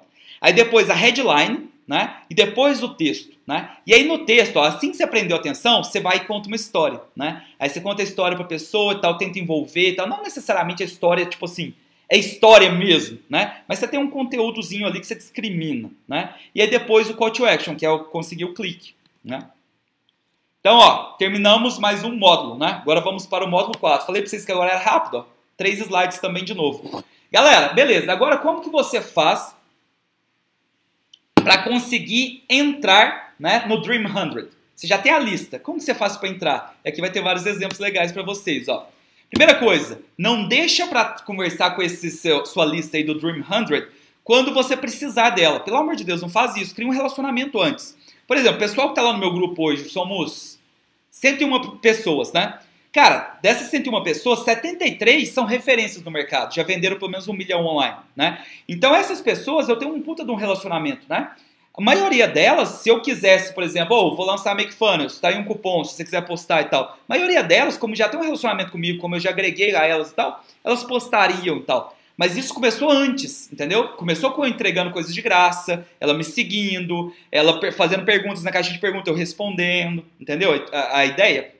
E aí, criei o um relacionamento. Depois de um tempo, eu já agreguei e tal, eu posso pedir coisas também, que se for de benefício duplo, ela faz, entendeu? Então, pense nisso. Pense de uma forma que todos ganham sempre, tá? Ó, Primeira coisa que o Russell faz, ele tem a lista, ele se cadastra em todas as plataformas que está o Dream 100. Ele se inscreve no canal, ele vai segue no Instagram, ele segue, é, vai lá no Facebook, TikTok, enfim, e vai acompanhando o que, é que as pessoas estão fazendo. Se inscreve nas listas de e-mail, importantíssimo. LTV é o poder, perfeito, Matheus. Lifetime value é o que interessa. Esquece a venda pontual, tá? Ó, ele inclusive dá uma dica. Ele fala assim, cara, cria um novo e-mail só para você se cadastrar nas listas dos seus Dream 100, porque senão vira uma zona, né? Imagina, você, você entrar em 40 listas de e-mail, né? Mas aí ele ainda faz mais, ele cria uma pasta para cada um deles. Então, se são 30 pessoas ali de e-mail, ele cria 30 pastas, né? E aí, quando ele vai conversar, por exemplo, vamos supor que eu fosse um Dream 100 do Russell querendo vir para o Brasil, né? Ele vai lá e vê os e-mails que eu mandei, e aí ele simplesmente fala, ah, o Brasão bate muito nessa tecla, o Brasão gosta dos dogs, ele cita aqui direto, não sei o quê. Ele me entende e ele sabe conversar comigo. O Russell mesmo fala que muitas vezes as pessoas, tipo assim, tiveram várias vezes, várias chances de conversar com ele, em algum motivo, assim, e aí o cara já chega pedindo alguma coisa, ao invés de virar amigo, ao invés de, tipo, agregar, ou uma das melhores formas, ele vai citar daqui a pouco aqui, de você conseguir essa conexão é, comprou uma coisa do cara, cara, mostra que você tá gostando, por exemplo, comigo, ó, não, vou, vou usar agora, tá gostando dessa live aí, quer criar uma, uma, uma relacionamento comigo e tal, ou com o meu grupo, eu sendo a porta de entrada, posta na rede social falando a verdade. Tipo assim, galera, olha que massa esse conteúdo aqui, passei a tarde inteira assistindo e tal. Essa é a melhor forma, né? Compra alguma coisa do cara e posta que você está fazendo, dando um feedback. Isso faz você, você está servindo a pessoa, entendeu? Quando você está servindo, no futuro sim você pode ser servido, entendeu? Então, ó, Outra coisa que ele dá de dicas, não seja um consumidor de rede social, seja um produtor. Então vá com foco de produzir conteúdo ou de ver o que, que os concorrentes ou complementares estão fazendo. Vá com foco de aprender, tá? É, segunda coisa, depois que ele entra para a lista, ele compra para até inclusive ver o funil, porque o Dream Hunter dele não serve só para ele ter relacionamento, serve para ele entender, né? Então quando ele entende o que está vendendo, qual rumo está indo, ele sabe o que, que dá bom no mercado tá? Aí, eu acabei de citar, né? Sirva primeiro. Então, um post indicando, marcando, o arroba Fernando Brazão e tal. Isso ajuda, tá, galera? Ó, outra coisa, isso aqui, não, isso aqui muda muito o jogo, cara. Isso aqui eu já tive muita dificuldade. Que é o seguinte. Ó, perfeita a frase ali, ó. Seja interessante antes de você ser interessante. O que é isso, Murilão? Você tem que fazer um, um livro seu de, de dicas. Galera, Murilo, Murilo Dias. Murilão, direto responde stories meu, tá sempre comentando aqui. Eu já sei o rosto dele, né? Comentou em, em foto minha, comentando não sei o que. Galera, o Jorge Kudilac ali também. Ele das Antigonas me segue, né? E tipo assim, eu via ele direto, a gente tava no mesmo grupo no, no WhatsApp, conversando. Seja um rosto conhecido para as pessoas. Então, ele postou comentários, você pode ter certeza. Sabe aquele cara que posta que tem centenas de comentários? Ele lê todos. É impossível a gente não ler. Tipo assim, o cara, o ser humano, ele quer ver o que estão falando, né? No jogo do Flamengo, por exemplo, a gente postou uns vídeos zoeira lá que, que viralizou aqui na página de, de, daqui de Uberlândia, né? Aí teve 200, quase 300 comentários. Cara, eu li todos, porque é legal você ver quando te envolve, entendeu? Então, ó, se você acha que as pessoas não leem os comentários, por terem muitos seguidores, não sei o que, elas leem todos. Seja um rosto conhecido, responde os stories, tá? Comenta, marca ela, vai servindo essa pessoa, tá? E você pode ter certeza que aumenta muito a chance da pessoa depois te servir também, tá? Esse aqui, agora vocês vão entender o poder do Dream 100 hum, genial, né? O que que Hollywood faz? Galera, já viu quando vai ter um, um filme novo né, de Hollywood o que, que começa a acontecer? Primeiro eles soltam um teaserzinho, aí tem o trailer completo, tem um bafafá. Pensa lá nos. Deixa eu pensar um filme aqui. Fala um filme aí que eles fazem isso muito bem. Que eles começam um bafafá bem antes. Vingadores. Vingadores eles fazem isso muito bem, né? Em filme. Então eles começam um murmurinho muito antes, ó, vai sair, aí começa a soltar algumas imagens. E aí o que, que Hollywood faz muito bem? Na semana do lançamento, né? No Brasil eles tentam fazer coisas assim também, né? Vai lançar o filme, cara, os personagens principais começam a aparecer em entrevistas em tudo quanto é canal. Então, na época tinha o Jô Soares aqui.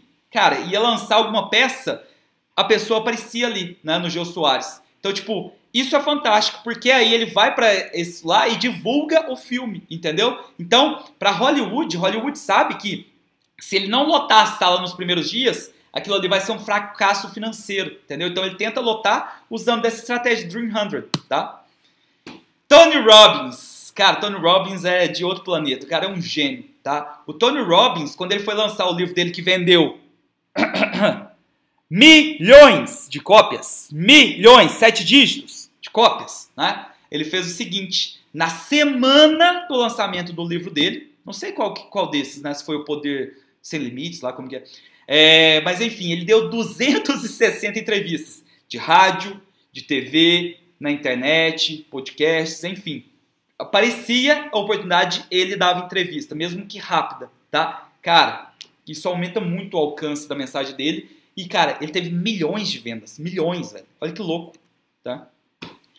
que, que o Russell fez? O Russell pegou aqueles 185 e mandou uma cópia gratuita do Dotcom Secrets, né? E ainda falou assim, ó, primeiro ele foi e mandou, né? Depois ele mandou assim, ó, no dia tal eu vou abrir para o público. Se você gostou e se interessar, né, de, de convidar para o seu público, eu ainda vou te dar 20 dólares por cada venda que sair do seu link e tal. Então, enfim, ele começou o relacionamento antes, mandou um livro como presente, e aí os que leram gostaram, cara, e aí virou o que virou, né? Aí, ó, o exemplo lá do Expert Secrets com o Tony Robbins, né? Quando o Russell foi lançar o Expert Secrets, ele já era 5 Tony, né? E aí ele marcou aquela entrevista. Na primeira semana, eu errei, falei mais de 3 milhões, ó, foi quase 3 milhões. Na primeira semana, teve quase 3 milhões de visualizações. E ainda o Russell foi e colocou o cartãozinho dele dentro lá do BM do, do Tony e anunciou para todo mundo que era da base do Tony. Cara, o Russell vendeu milhares de exemplares, milhares de exemplares só para essa plateia do, do, do Tony. Com uma pessoa, um do Dream 100. Entendeu o poder disso? Um. Ó. Russell dá a dica, ó, ele dá várias entrevistas todo mês, tá? Ele indica começar com pelo menos é, duas por semana. Então, galera, se você quer virar referência aí na sua área e tal, é, faça esse favor a você mesmo. Começa, por exemplo, postar conteúdos, né? Serviço em outros mercados. Uma coisa que eu quero começar a fazer agora é mais lives no Instagram, né? Com duas pessoas e tal, exatamente porque os dois lados ganham, né? Isso requer um pouco de tempo e tal, mas com disciplina você consegue, tá? Então tenta pensar nisso. Não adianta, galera. Não interessa qual mercado você está. Se você postar conteúdo por cinco anos, você é uma referência dele. Ponto final. Ponto final, tá? É impossível daqui cinco anos você estar tá postando sobre um mercado com consistência e você não se tornar uma referência nele. Então, o difícil é ter a disciplina de fazer isso, né? Mas a, a fórmula é essa. Gary Vee bate nessa tecla, né? É, tráfego pago e o fim do compal. Gente, vou falar um negócio sério para vocês. Estamos com quase duas horas de live. Eu preciso no banheiro. Nossa, eu bebi isso tudo aqui. Eu vou rapidinho, tá? Vocês me perdoam aí, mas eu preciso dar. Preciso ir lá rapidinho, tá? Dois minutos. Enquanto isso, vão no banheiro também. Volta aí, ó. Agora são 5h50. 5h53 eu volto aqui. Nossa, tô apertado demais. Você tá doido. Hum. I'll be back. Pausa.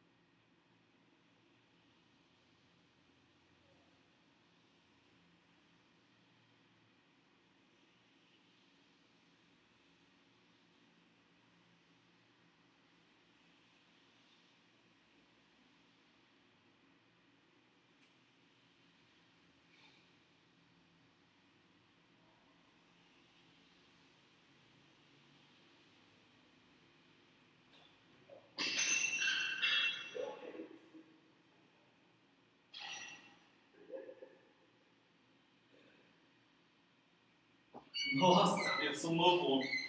Meu Deus.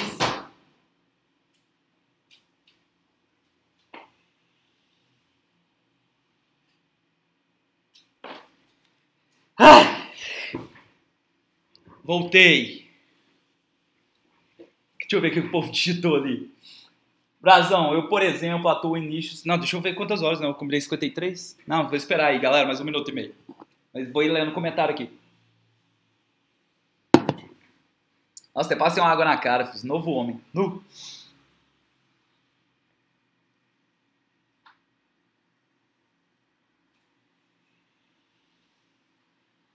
Já já te respondo, Matheusão.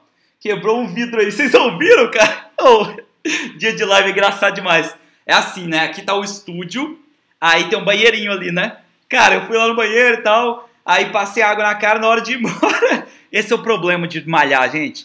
Fui puxar a maçaneta, meu amigo. Maçaneta, ah, meu, tem que parar de malhar, velho. Vou, acabar com a casa. É um problema grave. Quebrou. Deu pra ouvir. Caralho, meu, tô não. Deixa eu ver o horário. Faltam uns 40 segundos aí, a gente volta com o conteúdo. Cuidado com a água agora. Nossa, velho, eu fiquei lá, sério, um minuto ali sem acabar. Parecia que eu tinha tomado cerveja. Você besta. Olha o tamanho desse copo aqui. Esse copo aqui deve ter o quê, hein? Meio litro no mínimo. No. Deixa eu ver. Deu. Então, ó, vamos voltar. Deixa eu só responder aqui rapidinho o Mateusão. Mateusão, não necessariamente você precisa ser autoridade. A maioria dos projetos que eu vendo, por exemplo, esses que a gente bateu, recorde e tal, são coproduções, né? Então, tem várias coproduções que a gente faz. Então, tipo, você pode aplicar todos esses conceitos é, nas coproduções. O que interessa é que ao invés de ser você, é uma outra pessoa, só que essa pessoa tem uma história do passado, que se conecta, que blá blá, enfim, é a mesma ideia, tá? Mas eu vou ser bem sincero com você, cara. Começa a se posicionar, sabe por quê, galera? Eu vou explicar para vocês, é o seguinte. Eu quero mudar isso na cabeça de vocês. O CPM no Brasil tá muito barato. Tá muito barato mesmo, velho. A gente tem que aproveitar. Daqui uns dias vai ser difícil de fazer os ROI que a gente faz aqui e tal. 10x, 15x, ROI, o Miguelzinho que trabalha aqui com a gente, cara, ele fez ROI 100 ROAS, né? ROAS 100 vezes, cara. Tipo assim, ele colocou 700 reais, virou 70 mil em vendas, né? Da, da área de negócios locais, é, de um salão de cabeleireiro aqui. Enfim, cara, aproveita enquanto o CPM está muito barato para fazer sua autoridade, para criar o seu nome, tá? Porque no futuro vai ficar mais caro. É, é sempre assim.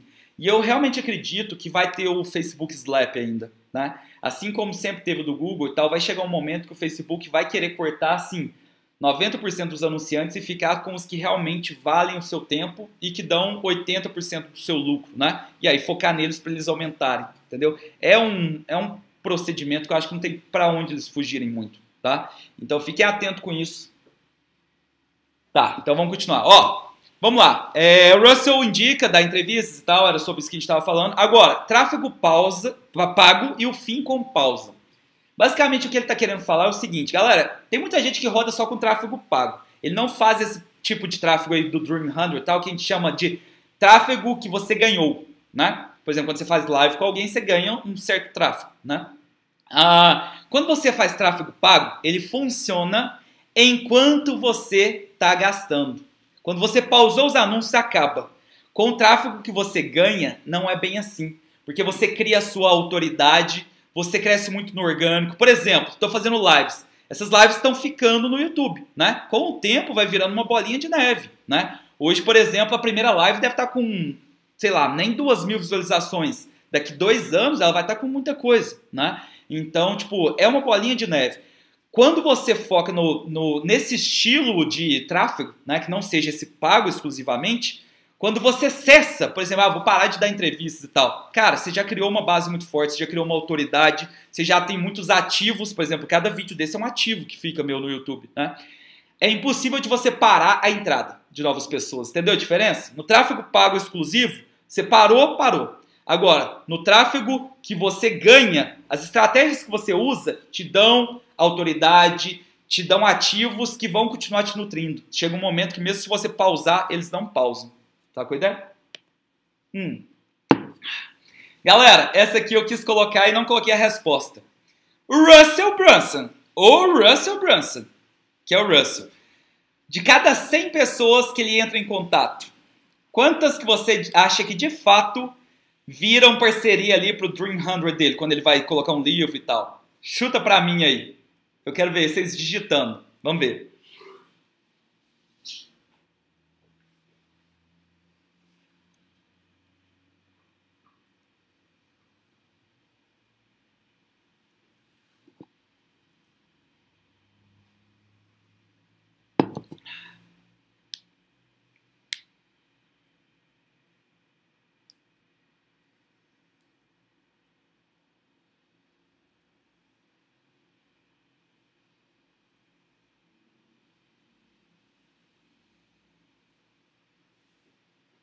Digita aí, povo. É o delay, né? 75.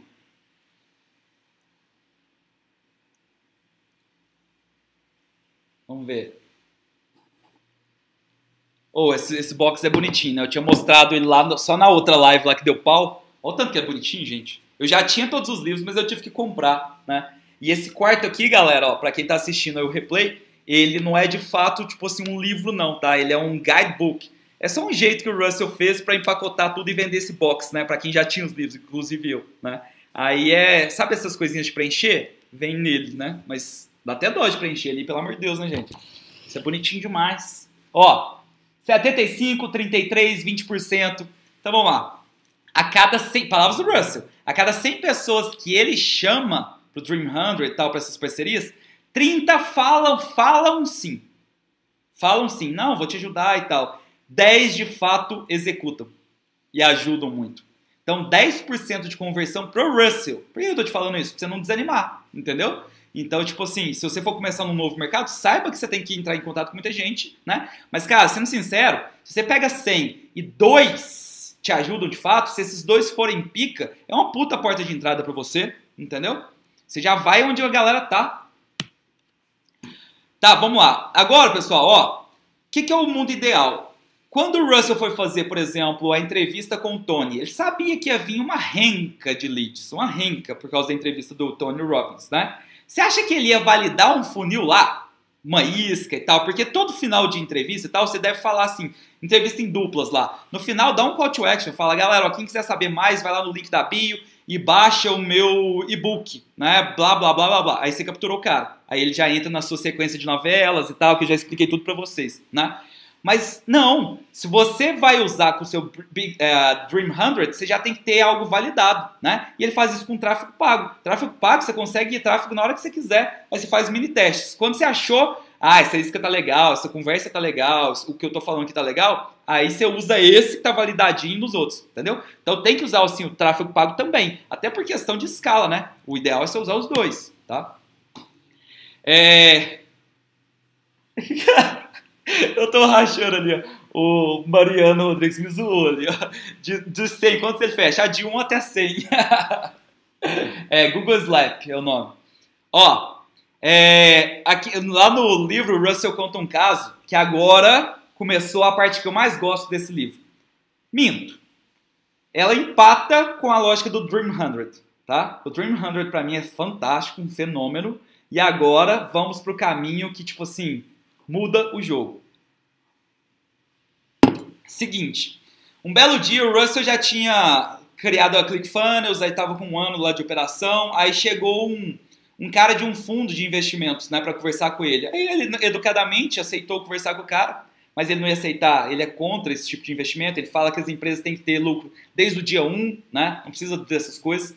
E aí o cara perguntou para ele, Russell, é, quanto que você paga por novos leads, né? E eles começaram a conversar, né?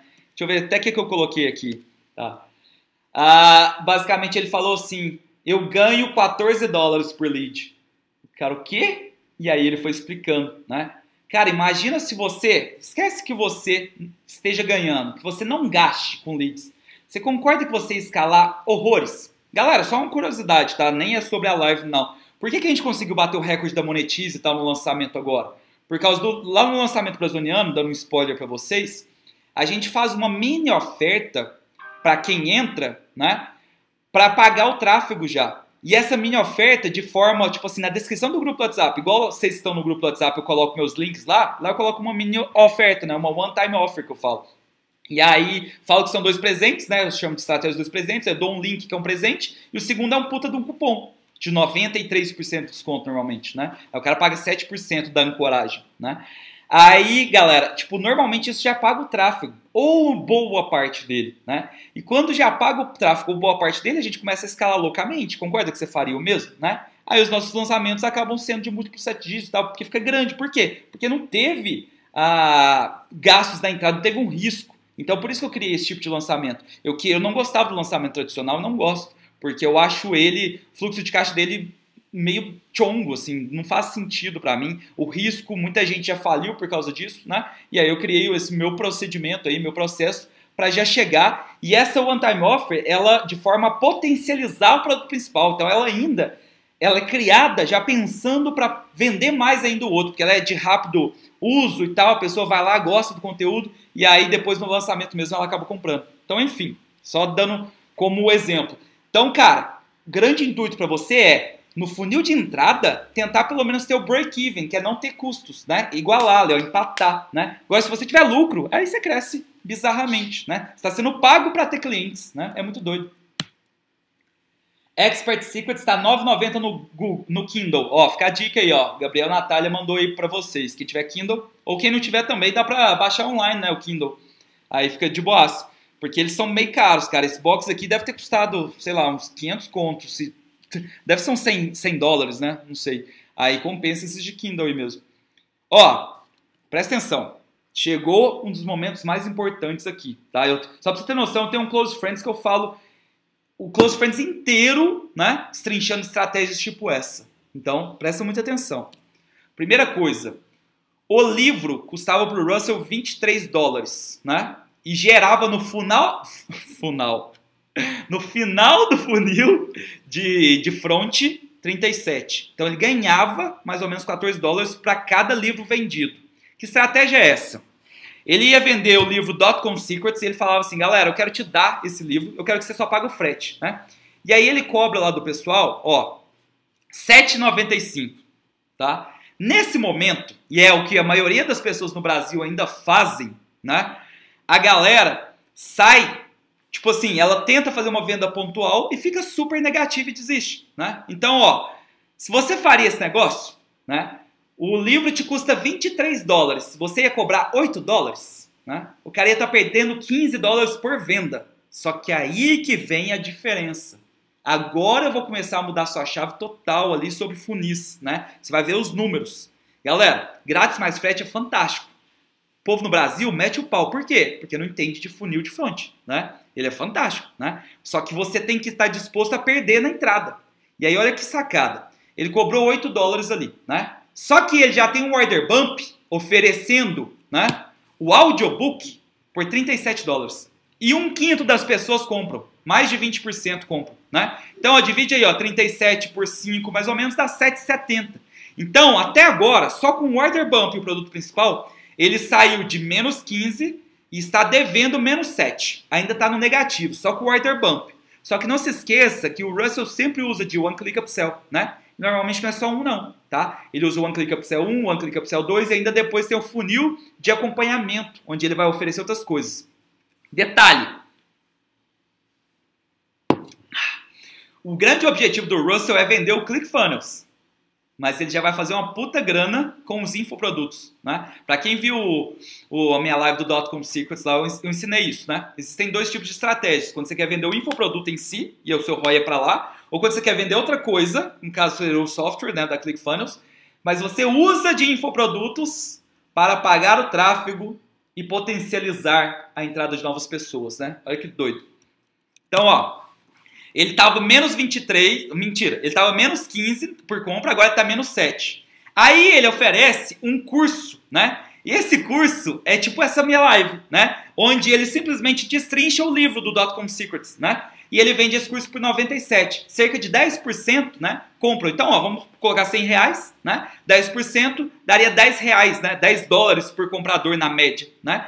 Então, na média, ele saiu de menos 15, depois o quarter bump foi para menos 7, Agora, com o primeiro One Click Upsell, ele foi para positivo 2,27. Ele já está ganhando dinheiro para cada comprador de livro, né? Só que ele não para por aí. Ele tem um segundo upsell que é onde dá a margem dele muito foda. Aí ele vende para o pessoal, né? Um curso de tráfego. Ele fala assim, cara, funis é foda, você já entendeu, mas é interessante você dominar bem o tráfego, porque quando você dominar o tráfego, você vai conseguir colocar muito mais pessoas no seu funil, muito mais barato, né?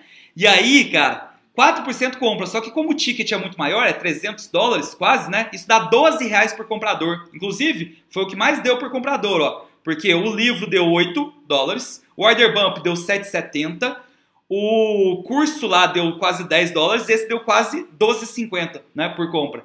Aí ele saiu do saldo de 2 por 14 ou 15 por pessoa. Olha que louco isso. Então, no Brasil, o que, que o pessoal é acostumado a fazer? A venda papum.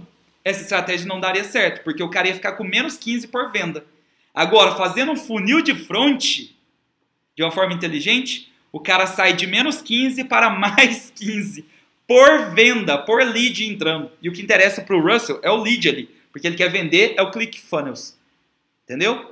Uma hora dessa você deve estar assim, ah, eu sei, eu sei, eu te entendo, cara. Escreve aí pra mim, o que, que você sentiu quando você entendeu isso aí? O que, que é isso, cara? Ó, vamos lá para o último slide desse módulo. Isso aí, galera, que a gente chama do funil de front ali, quanto que cada cara, cada pessoa deu, se chama ACV. Se você perguntar para os gurus aí brasileiros, a maioria não vai saber o que é o, ACV, né? Que é o Average Cart Value. É quanto cada pessoa te deu naquele funil de front somente, não é o LTV. O LTV é na vida toda, tá? É naquela, naquela venda ali de, de dois minutos. Dois minutos não, porque normalmente tem vídeo de venda. Você entendeu, né? Aquele papum ali até acabar os one-time offers, tá? Nesse caso, ele estava gastando 23 dólares, né? Por livro, mas o average cart value dele saía 37 dólares. Então, ele ficava muito no positivo. Aí que vem a sacada. Você não precisa se preocupar em ficar já no positivo. Você tem que procurar o break-even. Se você chegar no break-even point, que é o momento do lucro zero, os custos e a receita eles se igualam, né? Já está excelente, porque aí você consegue escalar bizarramente. E esse é o jogo, é de você conseguir leads, entendeu? Uh, e aí, galera, esse é o último, inclusive, tópico aqui desse, desse módulo. Vou falar para vocês a diferença dos três tipos de tráfego que eu já falei, né? Você tem o tráfego, ele vai mudando os termos, né? Ele vai cada vez ele vai dominando mais, você vai vendo de um livro para o outro, ele vai mudando como ele fala, mas é a mesma ideia, né? Você tem o tráfego pago, você tem o tráfego que você ganha, que é o que você ali não controla, esse tráfego pago que você controla, você tem o que você não controla muito bem, né? E você tem o terceiro, que é o melhor, né? Que é o tráfego que você detém, é o seu tráfego. Você usa ele quando quiser, você não paga de novo por ele, é a sua lista, né? Quando eu quero, vocês estão no meu e-mail, eu simplesmente mando um e-mail. Cara, se eu tivesse agora, tipo assim, ah, fali, tô precisando de mil reais para comprar uma passagem e morar na, em outra cidade, né? Cara, eu mando um e-mail lá, eu vendo, tipo assim, várias coisas que eu quiser, né? Porque eu tenho a minha lista e eu vou gastar quanto com isso para mandar um e-mail? Nada, entendeu? Essa ideia de funil deles, fun... essa ideia de funil dele, muitos usam dizendo ser deles. ai, ai. Você é louco, os caras são gênios demais, são mesmo, são brilhantes. Agora vamos lá, já que o tráfego mais importante é o tráfego que é seu, né? Vamos falar sobre ele. Nosso quinto módulo. São sete, tá, galera? Esses são curtinhos, tá vendo que são só dois slides agora? Agora é rapidão. Hum. Vamos lá. Russell, na época que ele não tinha estourado nem nada, na verdade ele estava querendo alguma coisa, estava desempregado. Ele fala que ele sentia muita vergonha e tal, porque a mulher dele já era casada. A mulher dele que sustentava a casa, ele estava na faculdade, ele era da equipe de wrestler lá, que é a luta greco-romana, eu acho, né? E aí ele fala que um dia ele estava pesquisando e ele leu isso aqui num, num, num fórum. Ó, recentemente eu mandei um e-mail para minha lista de 32 mil, 32 mil inscritos e ofereci a eles a chance de comprar um e-book meu por 37 dólares. Dessas 32 mil, apenas 232 compraram, ou seja, menos de 0,5%. Mas isso colocou 8.500 dólares no meu bolso. Né? Isso demoraria as pessoas cerca de 171 horas, considerando 50 dólares por hora. Galera, isso é um bom salário de 50 dólares por hora. Pra você ter noção, em 2013 eu trabalhei lá nos Estados Unidos em estágio, eu ganhava 7 dólares por hora, né? Ah, para ganhar essa mesma quantia que ganhei em apenas 15 minutos enviando um e-mail para a minha lista. Então, ó, ele só mandou um e-mail e ganhou 8.500 dólares. A cabeça do Russell fez igual a da Claudenice ali, ó. Minha, minha cabeça está explodindo é bom, né? Essas lives mudam totalmente como a gente enxerga né, as coisas. A gente vê os erros que a gente comete em estratégia, né? Ó, aí o Russell empolgou. E aí ele foi e procurou uma lista para ele comprar. E ele achou uma lista de um milhão de e-mails. Aí ele começou a fazer as contas. Meu Deus do céu, se eu vender um produto de tanto para um milhão e só 1% comprar, eu tô milionário. E aí ficou louco. E aí foi chamou a mulher dele para falar, não sei o quê. E aí um belo dia ele foi, chegou a lista dele, né? Lá nos Estados Unidos é muito comum eles mandarem as coisas por CD, DVD ou pendrive para usar estratégia de grátis mais frete, inclusive, tá, galera? Porque aí você pode usar. A palavra grátis é muito forte, né? E quando você tem que pôr o frete, você coloca o cara, faz o cara colocar o cartão. Colocado o cartão, aí o trem fica lindo, né? Porque você oferece order bump, one click upsell, blá blá. E a pau quebra, né? E o cara vira comprador ainda. Aí chegou pra ele, um CD, sei lá, tô chutando. Chegou o CD com essa lista. Aí ele foi, contou pra mulher e tal, pede demissão amanhã, que é isso aqui, a gente tá rico. E aí ele foi, colocou lá para enviar um e-mail, tava vendendo um negócio de não sei quantos dólares lá, mandou pra lista, um milhão. Aí ele viu que tava mó lento o negócio. Ele, nossa, isso aqui vai demorar horas e tal, mas tá tranquilo. Amanhã eu vou acordar rico. Aí ele acordou no outro dia, tinha enviado só 6.500 e-mails, um negócio assim. E o que, que é isso, né? E aí um cara, o telefone dele tocou, um cara lá, ô, oh, a gente vai cancelar a sua internet, não sei o que, o seu provedor aí está fazendo spam, isso que você faz errado, a gente pode processar, não sei o que. Enfim, ele fez spam, né? Só que aí uma coisa serviu, né? Eu acho que eu escrevi? Não, não escrevi aqui. Ele foi e entrou no PayPal dele e mesmo não tendo dado certo, ele tinha feito, se eu não me engano, se eu não me engano, era um negócio de 10 dólares que estava vendendo, 70 ou 80 dólares. Ele tinha feito vendinhas. Ele falou, cara, lista é o poder, só que do jeito que eu estou fazendo tá errado. Como que eu posso aprender a fazer certo, né? E aí ele ouviu falar de um tal de Mark Joyner, né? Que é um dos dinossauros aí do marketing digital. E esse Mark Joyner falava muito de criação de lista e tal. Aí ele foi e comprou, né? E aí é muito bonito a, a hora que ele fala sobre isso aí. Que ele consegue muito bem fazer o que ele ensina a gente, né? Ele te coloca lá e fala assim, cara, eu tava na faculdade, eu tava sem grana e sendo sendo sustentado pela minha esposa que trabalhava e tal, me sentia envergonhado. E mais uma vez eu tinha falhado, tinha falado para ela largar o emprego, não sei o que. Claro que ela não largou, mas passei vergonha. E esse curso custava mil dólares. Eu lembro que eu cheguei para ela e perguntei, amor, a gente pode arriscar esses mil dólares e tal? E não tinha grana, então basicamente ela que estava comprando, né? E aí ela falou, você acha que a gente vai acertar? Sim, eu acho que eu acho que a gente tem que te, te apoio e tal. Deu todo o apoio para ele, né? E aí ele comprou esse curso e virou o que virou o Russell Brunson, né? Depois disso. Então ele é grato pra caralho nessa mulher. Ele fala dela direto assim. E é bonito te ver. Não, até arrepiei aqui, cara. Nossa, eu quero um amor assim pra mim, gente. Não, pelo amor de Deus aí. Tá, não, me manda um no privado aí, gente. Se você tá solteiro e tal, quer me amar pra sempre, eu quero um amor pra vida inteira. Ah, não, só quero isso. Nossa senhora, só quero amar e ser amado, velho. Olhar domingo de manhã, olhar pro lado e ter alguém para abraçar, entendeu?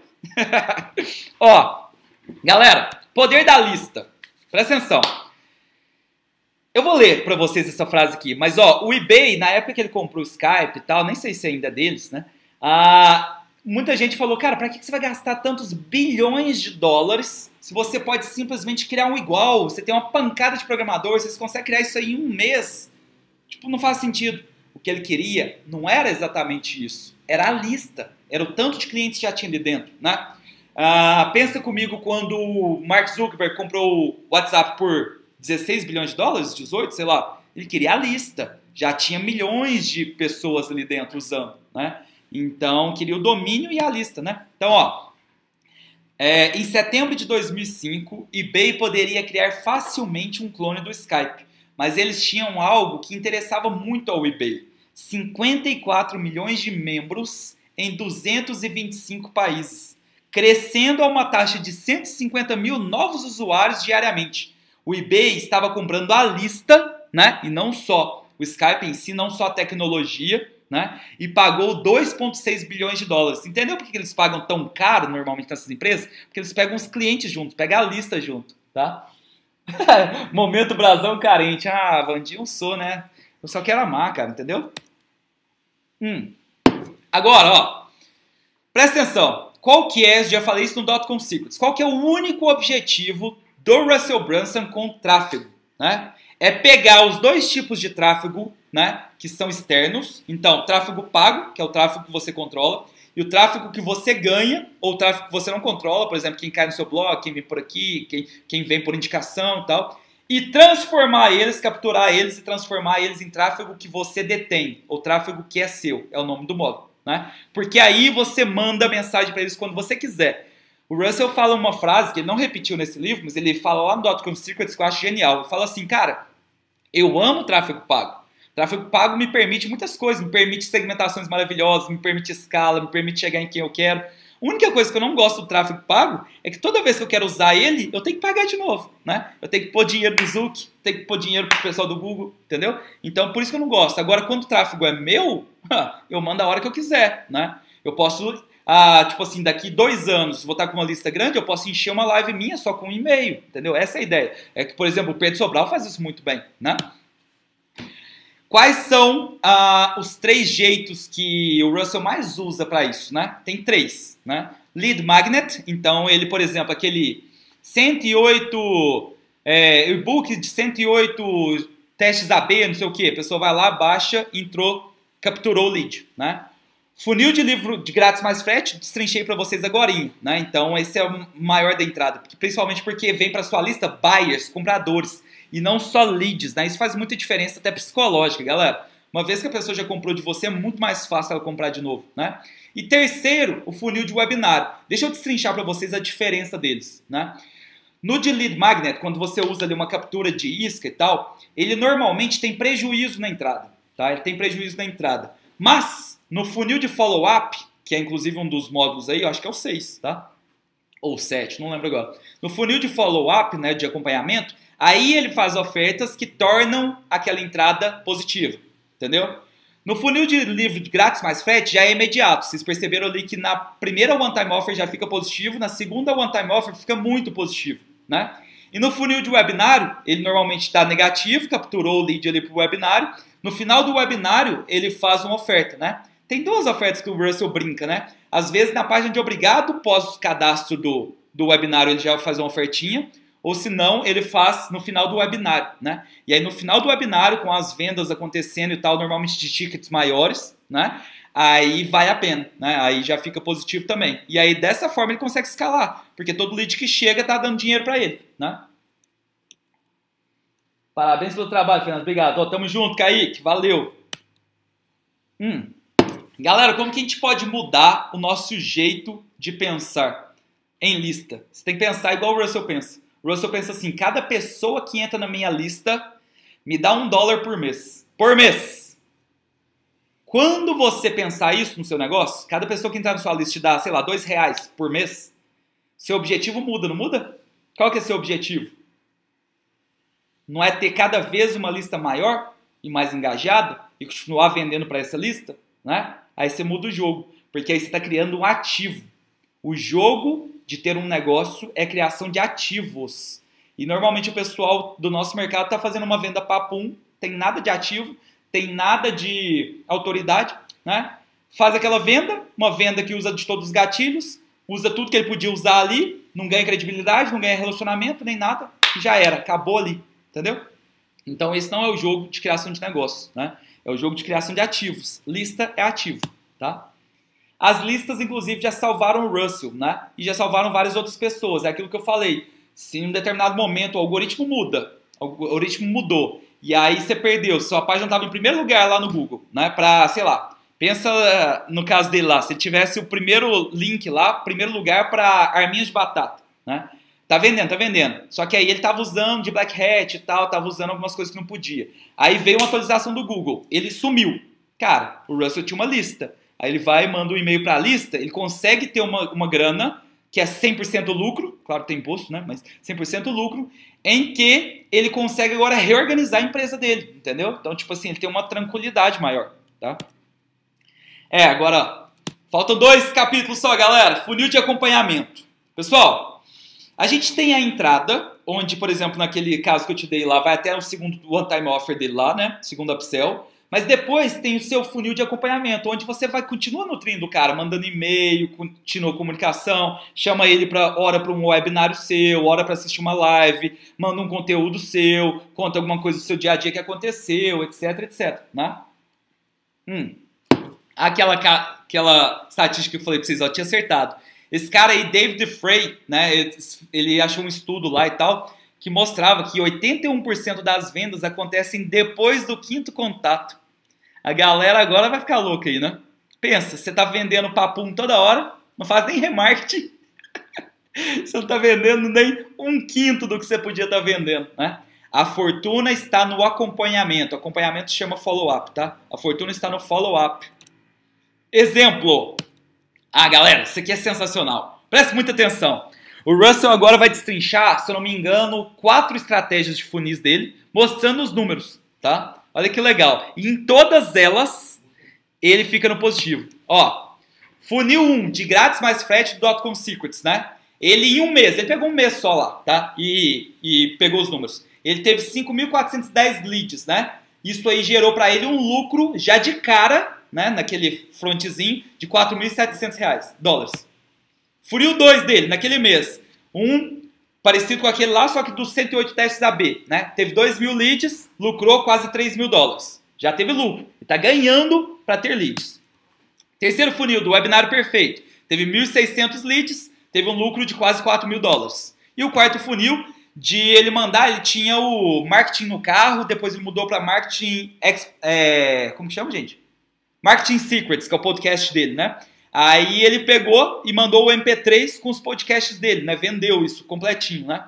5 mil leads, lucrou quase 3 mil dólares. Aí que vem a sacada. Ele já está ganhando dinheiro, né? Para fazer os leads. Ó, quando você olha para esses quatro funis de break-even, que ele queria só dar o break-even, porque pro tanto que ele investiu foi quase um break-even, galera, porque ele tinha investido bastante ali, tá?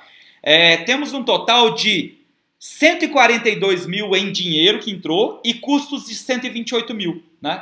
Então ele ainda teve um lucro de 14 mil dólares, mas ele nem queria, né? Aí ele, tipo assim, nem interessava muito, ele queria dar o break-even ali, né?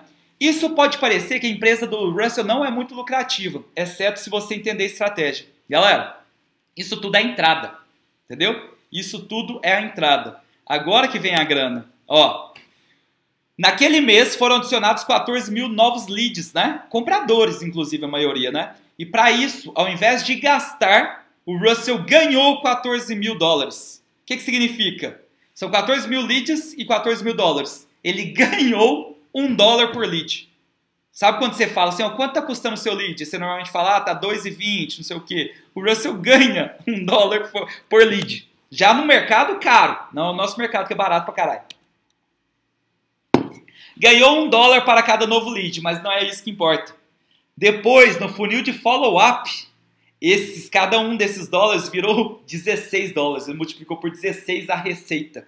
Vendendo coisas mais caras, enfim, webinários de 3 mil dólares. Cara, entendeu a ideia?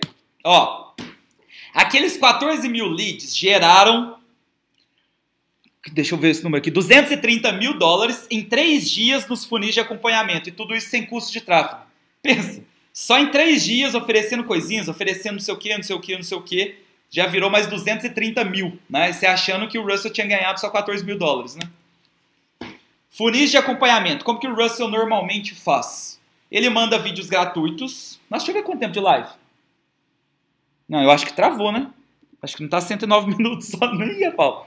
Ó, funis de acompanhamento. Primeiro ele manda por e-mail vídeos gratuitos. Então ele vai nutrindo essa pessoa. Por exemplo, eu poderia mandar a live minha do, do poderia mandar a minha palestra lá no, no GMX, né? Deu palestra lá para 1.500 empreendedores, não sei o que, primeira vez que o Gary Vee veio no Brasil, tava no palco também e tal. Aí beleza, eu mando isso, já coloco a pessoa para gostar do meu conteúdo, ver que tem uma certa autoridade no assunto, não sei o que, beleza. Já deu um hook ali, já deu engajamento também, né? Aí, depois que ele já mandou esses vídeos gratuitos que fazem essa primeira conexão, ele manda para um webinário sobre o ClickFunnels, né? E aí, cara, olha que doido. Normalmente na página de obrigado ali do cara se cadastrar e tal para esse webinário, ele já oferece o trial do ClickFunnels. Mas do webinário, no final do webinário, ele vende auto ticket. Então, ó, dos 14 mil que entraram, mil mais ou menos se registraram para esse webinário. Desses mil, 57 compraram o que ele ofereceu no final, que era um curso lá, um treinamento a 3 mil dólares. Entendeu? A ideia é como que funciona? Você continuar conversando com a pessoa, lifetime value, conexão, jogo de empresa, de ativos e não de vendas pontuais, né? O seu grande objetivo, então, para você ter uma escala muito grande é você conseguir um break-even no funil de entrada, né? Ou no funil de follow-up, tá? É... Então, tipo assim, cara, conseguiu ter break-even rápido, no lifetime value você tá feito. Beleza? Ixi, minha irmã me ligando aqui, gente. Pô, irmã, eu tô na live, cara. ó, Mike Littman, ele falou uma frase que machuca aí algumas pessoas, ó. Amadores focam na primeira venda. Entendeu? Então, Foque, não seja amador, foque no funil de vendas e no lifetime value, tá? Dan Kennedy. Cara, essa eu acho que é a frase que o Russell mais gosta. No .com eu tenho certeza que tem, no Traffic também, né? No Expert Secrets eu tenho quase certeza que tem também, tá? E se eu não me engano, no .com Secrets ele cita duas vezes. Então Russell ama essa frase, que é o seguinte, ó. Dan Kennedy, né? Ultimamente, o negócio que mais pode gastar para adquirir um novo cliente vence. Então, galera, como você tem um funil ali que está te dando dinheiro, você pode. Seu CPA não interessa tanto. Sabe essa galera que fica preocupadíssima, tipo, não, meu CPA aumentou muito, não sei o que, cara. Tipo assim, não é isso que importa tanto. Importa você escalar. Se você está fazendo uma graninha ali, ó, você está pagando as entradas e tal, só escala, né? Aí você consegue vencer, porque você está ganhando dinheiro para ter novos clientes, né? Informação importante: 87% na média dos e-mails não são abertos, então só 13% são. Então, não fique na distribuição de conteúdo somente focado. Depois tem um tópico de distribuição de conteúdo, tá? Não fique focado na live 2, só no, nos e-mails, né? Faz remarketing, igual eu com vocês. Eu mandei SMS, ah, chamei lá no grupo do WhatsApp. O grupo do WhatsApp eu faço questão de não ficar batendo papo, abrindo lá, porque muita gente não gosta de grupo no WhatsApp pessoal que tá saindo, cara, normal, muito, tá saindo até pouquíssimo, né? Mas é normal. O pessoal que fica ali é o que me interessa, é o que gosta desse tipo de conteúdo, né? E é o que vão estar tá querendo que eu sempre mande os links das minhas lives, vão querer que eu sempre mande os meus e-books que eu faço, né? Então, esse é o pessoal que eu quero ter ali. Último slide desse penúltimo aqui. Penúltimo módulo. Ó, uh, galera, isso aqui é massa demais. Sempre que você for fazer uma venda e tal, você tem que seguir esse padrão. E eu vou te mostrar as porcentagens das pessoas. Basicamente, só para você entender, 50% das pessoas compram pelo emocional, tá? 30% ali são analíticos e compram já mais pelo racional. Eles até batem um pouco ali, mexe um pouco com eles, o emocional, mas eles precisam da validação. São os enjoadão lá na analítica, né? E 20% não resolve nada disso. Agora, se o cara tem o, o fear of missing out, o medo de perder, falando assim, cara, é até meia-noite agora, esses 20% compram. Então, toda comunicação sua de vendas tem que bater nessas três pessoas, principalmente na emoção, mas você tem que ter argumentos lógicos para quem precisa, principalmente para os analíticos, né? E você tem que ter urgência e escassez para esses 20% do FOMO, entendeu? A sua página de vendas tem que seguir esse padrão. Primeiro a parte de emoção, depois a parte que fala mais o racional e depois dessa urgência e escassez. Exemplo, em cima uma headline que mexe com o sentimento e um vídeo de vendas, vídeo de história e tal. Aí beleza, na parte de baixo lá da lógica, é, depoimentos, é, garantia, né? Garantia de reembolso, garantia incondicional, eu te devolvo tanto a mais, não sei o que, enfim. Medo e escassez no final. Cara, temos só tantas vagas, ou coloca um contador, enfim, tudo isso funciona, tá? O mais forte de todos, galera, sem sombra de dúvidas desses três é a emoção. As pessoas compram pela emoção e tentam justificar a compra pela razão. 50% normalmente ficam naquela primeira parte da página do Russell, que é só de emoção, headline e vídeo, né? Já compram ali, nem descem para a parte racional e para de urgência, tá? Ó, as páginas de vendas. Em cima uma headline, vídeos emocionais e o formulário, né? Metade das vendas aí. Os próximos 30% dos compradores são analíticos, precisam de coisas mais racionais, né? E os últimos 20% são os que têm medo, né? Aí você dá urgência e escassez neles, beleza? Galera, agora, eu acho que é o último tópico aqui, é Sobre os e-mails, né? Muita gente fica com dúvida, ele fala né, no livro, muita gente ficou com dúvida quando lá no Dotcom Secrets eu falei sobre a sequência de novela, a sua popper sequence, e a sequência diária, que eles chamam de daily, a Seinfeld Daily, né? Broadcast lá. Que é o seguinte, galera, eu vou explicar de novo para vocês, já que ele cita aqui. Como eu falei, eu passo página por página, tópico por tópico, é, módulo por módulo. Por isso que as lives ficam grandes, mas vale a pena, né? Senão vocês não estariam aqui até agora. Seguinte, sequência de novela, quando a pessoa entra no seu funil, ela vai receber cinco e-mails que são a sequência de novela. Por que, que chama assim? Lá no Dot Secrets eu explico mais. Mas basicamente, ela deixa um gancho, deixa uma curiosidade, igual o final de novela, né, de capítulo de novela, para você querer abrir o próximo, assistir o próximo, tá? Aí, você primeiro vai mandar ela de sequência de novela para sequência de novelas, né? Vamos supor que você tenha três produtos para ser oferecido. Vamos inventar aqui, ó. Eu tenho o meu combo do brasão, que é 4 mil. Tem o, o ClickFunnels, que vai, o MakeFunnels, que vai sair como, sei lá, 197, 297 reais o plano. E tem o um webinário que eu levo para o Close Friends. Então eu tenho três funis aí, né? O que eu posso fazer é mandar para um funil do, do, da Make Funnels, aí depois receber esses cinco e-mails, eu mando ele para o funil do webinário, aí depois disso eu mando ele para o funil do meu combo, entendeu? Acabaram as sequências de novela, né, que são cinco cada um, Aí você tagueia esse cara e começa a mandar ele broadcast, né? Broadcast é porque não é automatizado, são e-mails independentes que você manda todo dia. Não, o ideal é todo dia, né? Eu não mando todo dia, mas deveria, tá?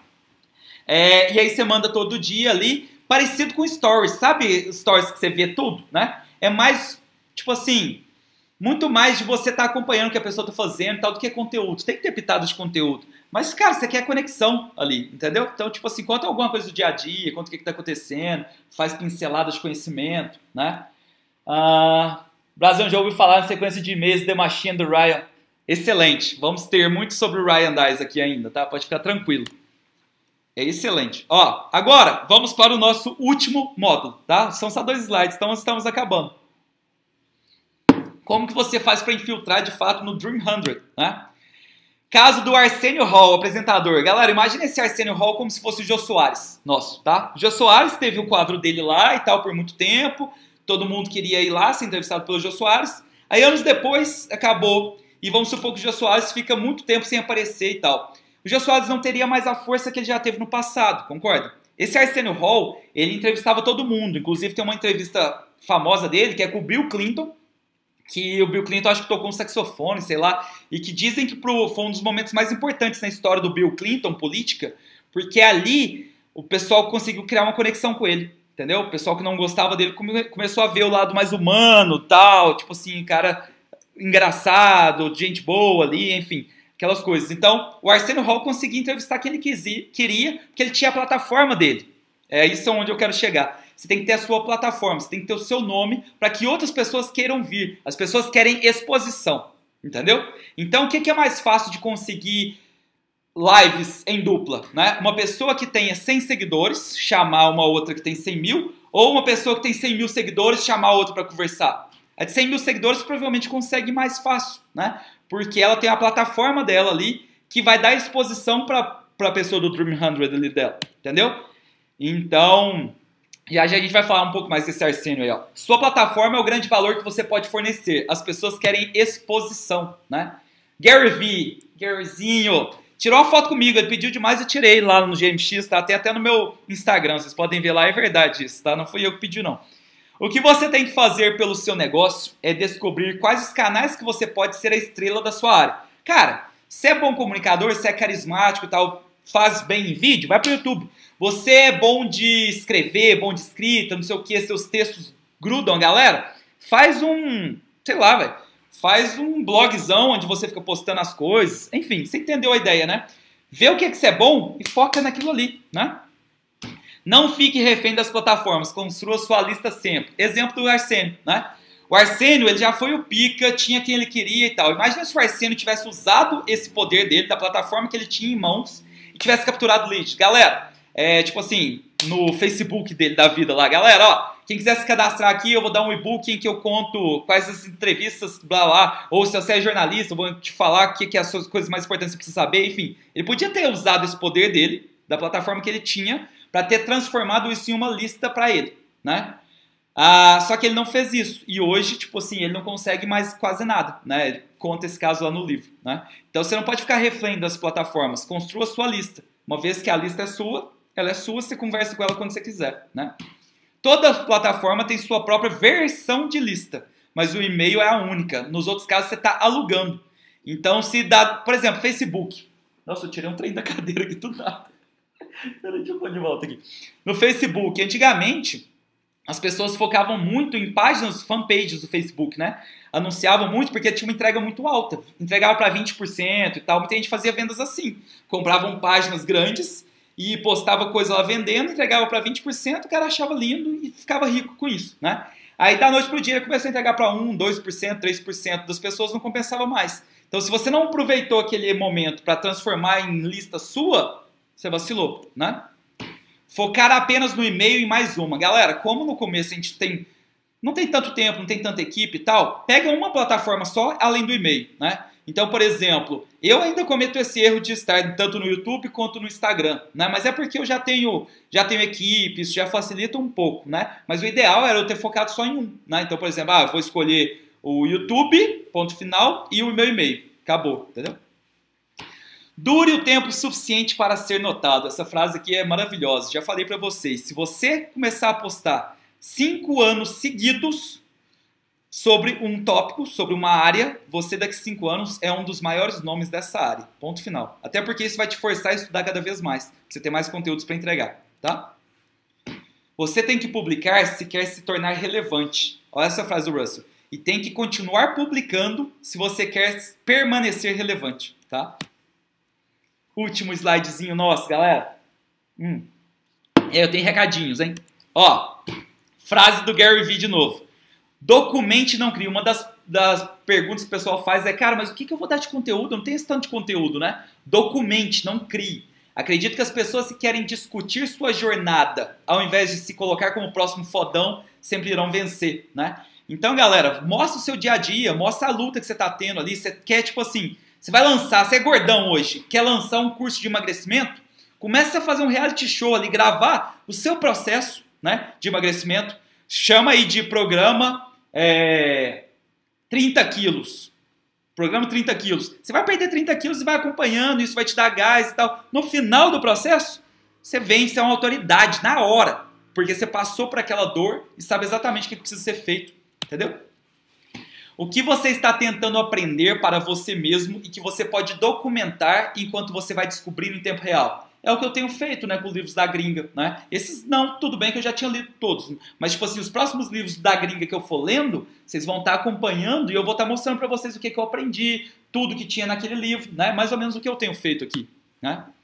Postando diariamente, você descobre quais materiais estão conectando de fato com o seu público.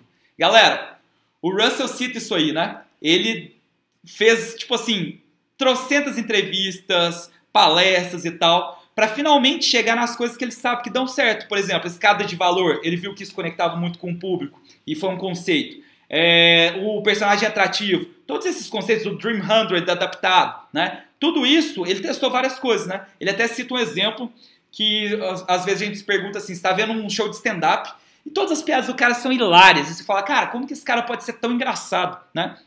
Mas na verdade, esse cara ele tinha umas 10 piadas Aí ele foi no boteco lá pros amigos, contou as 10. Duas encaixaram muito, ele manteve essas duas. Aí criou mais 10 piadas, duas deram muito certo. E aí ele vai juntando essas que dão certo e cada vez mais ele vai ficando com um conteúdo melhor para passar, entendeu?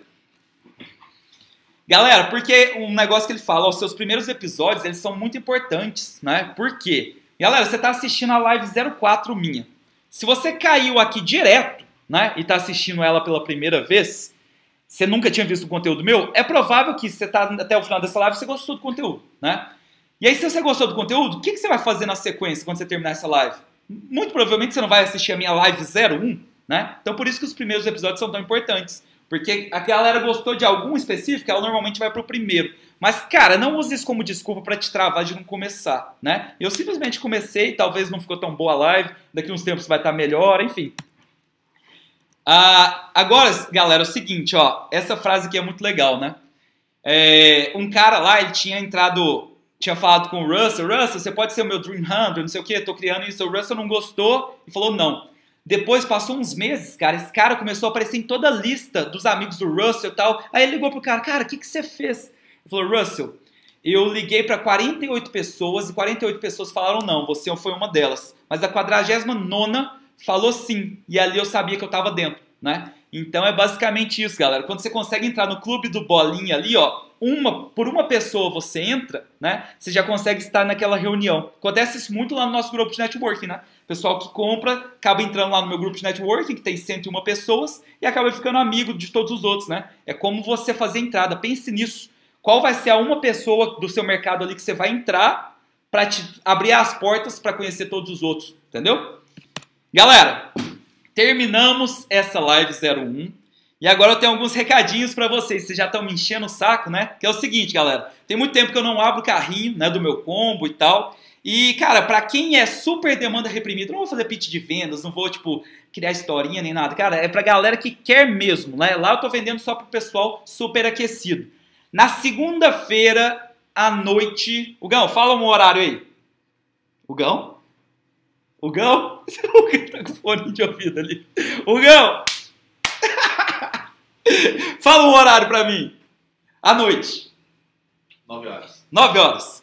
21 horas, na segunda-feira. Que dia que dá segunda-feira? Dia 2? Dia 3? Olha aí, olha aí pra nós. Deixa eu confirmar. Dia 1, 1 de março. Dia 1 de março, às 21 horas, por 15 minutos. Eu sempre abro por 15 minutos. É só para quem a demanda é reprimida mesmo, gente. Não vou criar anúncio, vou nem preguiça, né? Ah, para quem quer meu conteúdo, tá acompanhando aqui, quem me segue no Instagram, enfim, que tava pedindo para eu abrir, né? Já tem umas 5 pessoas aí que estão pedindo e tal. Eu vou reabrir o meu combo. O que que vem nesse combo para quem tiver interesse, tá, galera? Ó, quem não quiser ouvir, aí já pode sair, tá? O conteúdo já acabou, tá? Fica me ouvindo aí. Aí é o seguinte, ó, o que que vem no, no combão? Combão vem o curso completinho do, do lançamento brasiliano, que é onde eu explico aquele lançamento, por exemplo, que a gente fez do recorde da Monetize dia 21 agora, né? Como que você pode já com a estratégia que eu criei lá, dois presentes e tal, passo a passo para você já chegar com o seu tráfego pago ou boa parte dele no dia do lançamento. E aí seu ROI vai lá nas nuvens, né? Então, eu explico passo a passo, lembrando que eu sou professor a vida toda, né? Então, isso é um grande diferencial que eu tenho aí para te ajudar nos cursos, porque eu consigo pegar assuntos complexos quebrá-los, como vocês viram, em coisas mais fáceis, mais palpáveis, tá?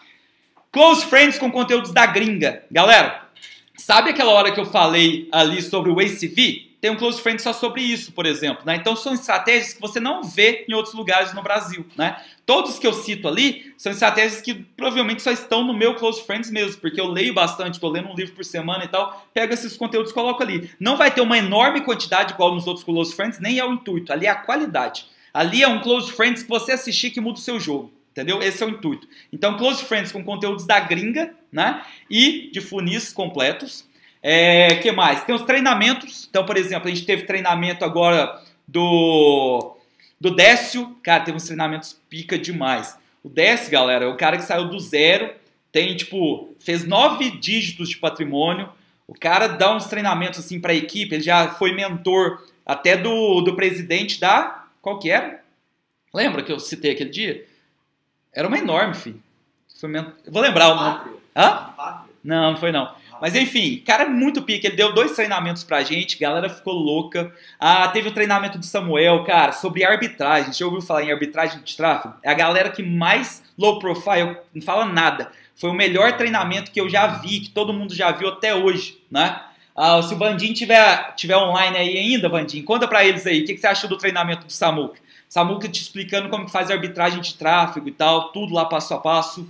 Ah, tem o tem o nosso é, Big Brother Talk Show, né, que eu pego pessoas para conversar, só pessoas, tipo assim, de outro nível, por exemplo, Rafa Born.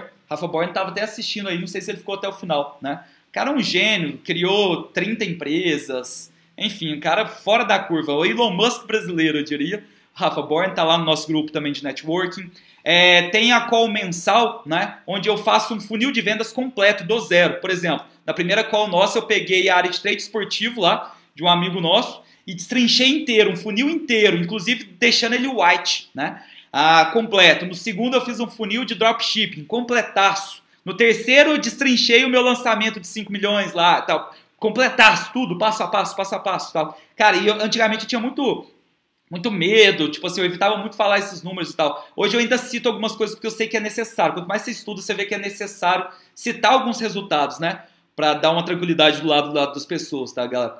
É... que mais que vem, Gão? Até eu tô perdido. Desafios. Ah, os desafios, por exemplo, que a gente está fazendo agora no Clubhouse, né? A minha equipe, a mesma de tá fazendo os designs dos e-books e tal, pega os nossos desafios lá do Clubhouse, que a gente discute lá um determinado tópico. Por exemplo, dessa semana agora foi sobre estratégias escaláveis para vender no perpétuo. Né? Aí teve lá no Clubhouse e tal. Depois eu coloco a gravação para o pessoal e coloco também o e-bookzinho lá que o pessoal tá fazendo para ficar show. Para o cara bater o olho lá e falar: não, eu quero isso tudo. Galera, tudo isso e o melhor, que é o nosso grupo de networking, né? que é o que o pessoal mais quer o grupo no WhatsApp, hoje temos 101 pessoas. Lá tem 70, Cara, eu tô na dúvida se é 73. Não, é 73. 73 que já venderam pelo menos um milhão online. Cara, tem uma galera que já vendeu 8 dígitos, até 9 dígitos, 10 dígitos, acho que ninguém, né? Tem que colocar essa meta aí. Trazer o. sei lá quem. Aí, galera, tudo isso, tá? É vendido por 4 mil ao ano. Se você tá assistindo o replay, nessa época era 4 mil. Chore, tá? Por não ter entrado. Mas ele começou com 3 mil, já foi para 3.500, agora é 4 mil. Ah, Brazão, 3.997 parece mais barato. Não quero que pareça mais barato, eu quero realmente restringir e manter o nível do grupo, tá? Então é um grupo fora de base, mas ó, uma coisa que eu quero falar para vocês. Nem todo mundo vai ser aceito lá pra gente manter esse nível. Então tem duas condições, tá? Primeira condição, você pode comprar à vontade. Se eu não descobrir nada que você tenha feito, tipo assim, ah, Brazão, matava gato na infância. Não, não vai entrar lá. Mas, tipo assim, sabe? Tem coisas que algumas pessoas do mercado falam, cara, esse cara aí, não sei o que, não sei o que, tinha loja que não entregava e tal. Não é o tipo de pessoa que a gente quer pro nosso networking, tá? E, cara, também não é para quem nunca fez uma venda online, tá? Se você nunca fez uma venda online, se você não tem conhecimento, você não sabe o que é upsell, order bump, mesmo que você tenha dinheiro, não compra, mano, porque você, vai, você ia estar tá prejudicando o nível do grupo, então eu ia ter que te fazer o reembolso. Embora até hoje eu tive que recusar só umas duas pessoas e tal, nenhum motivo que reembolsar, né? Mas fica dado o recado aí para vocês. E é isso, galera. É, me siga aí no Instagram, tá? Arroba Fernando Brazão. Toda quinta-feira eu faço dia de TBT, que é o Thursday Brazão Tips. E eu fico respondendo dúvidas lá de vocês e tal. Tem umas consultorias gratuitas. Então, ó, recapitulando. Segunda-feira, dia 1, às 21 horas até às 21h15. Vou colocar o link na bio tá, do Instagram é, vai estar tá sendo vendido lá por 4 mil reais ao ano, todo o meu combo, tá? Beleza? Então é isso, é nóis, galera. Falou, valeu, um abraço. Como que encerra aqui, Gão? Deixa eu ver o que eles escreveram aqui, ó. Quem sabe faz ao vivo. Tô aqui mais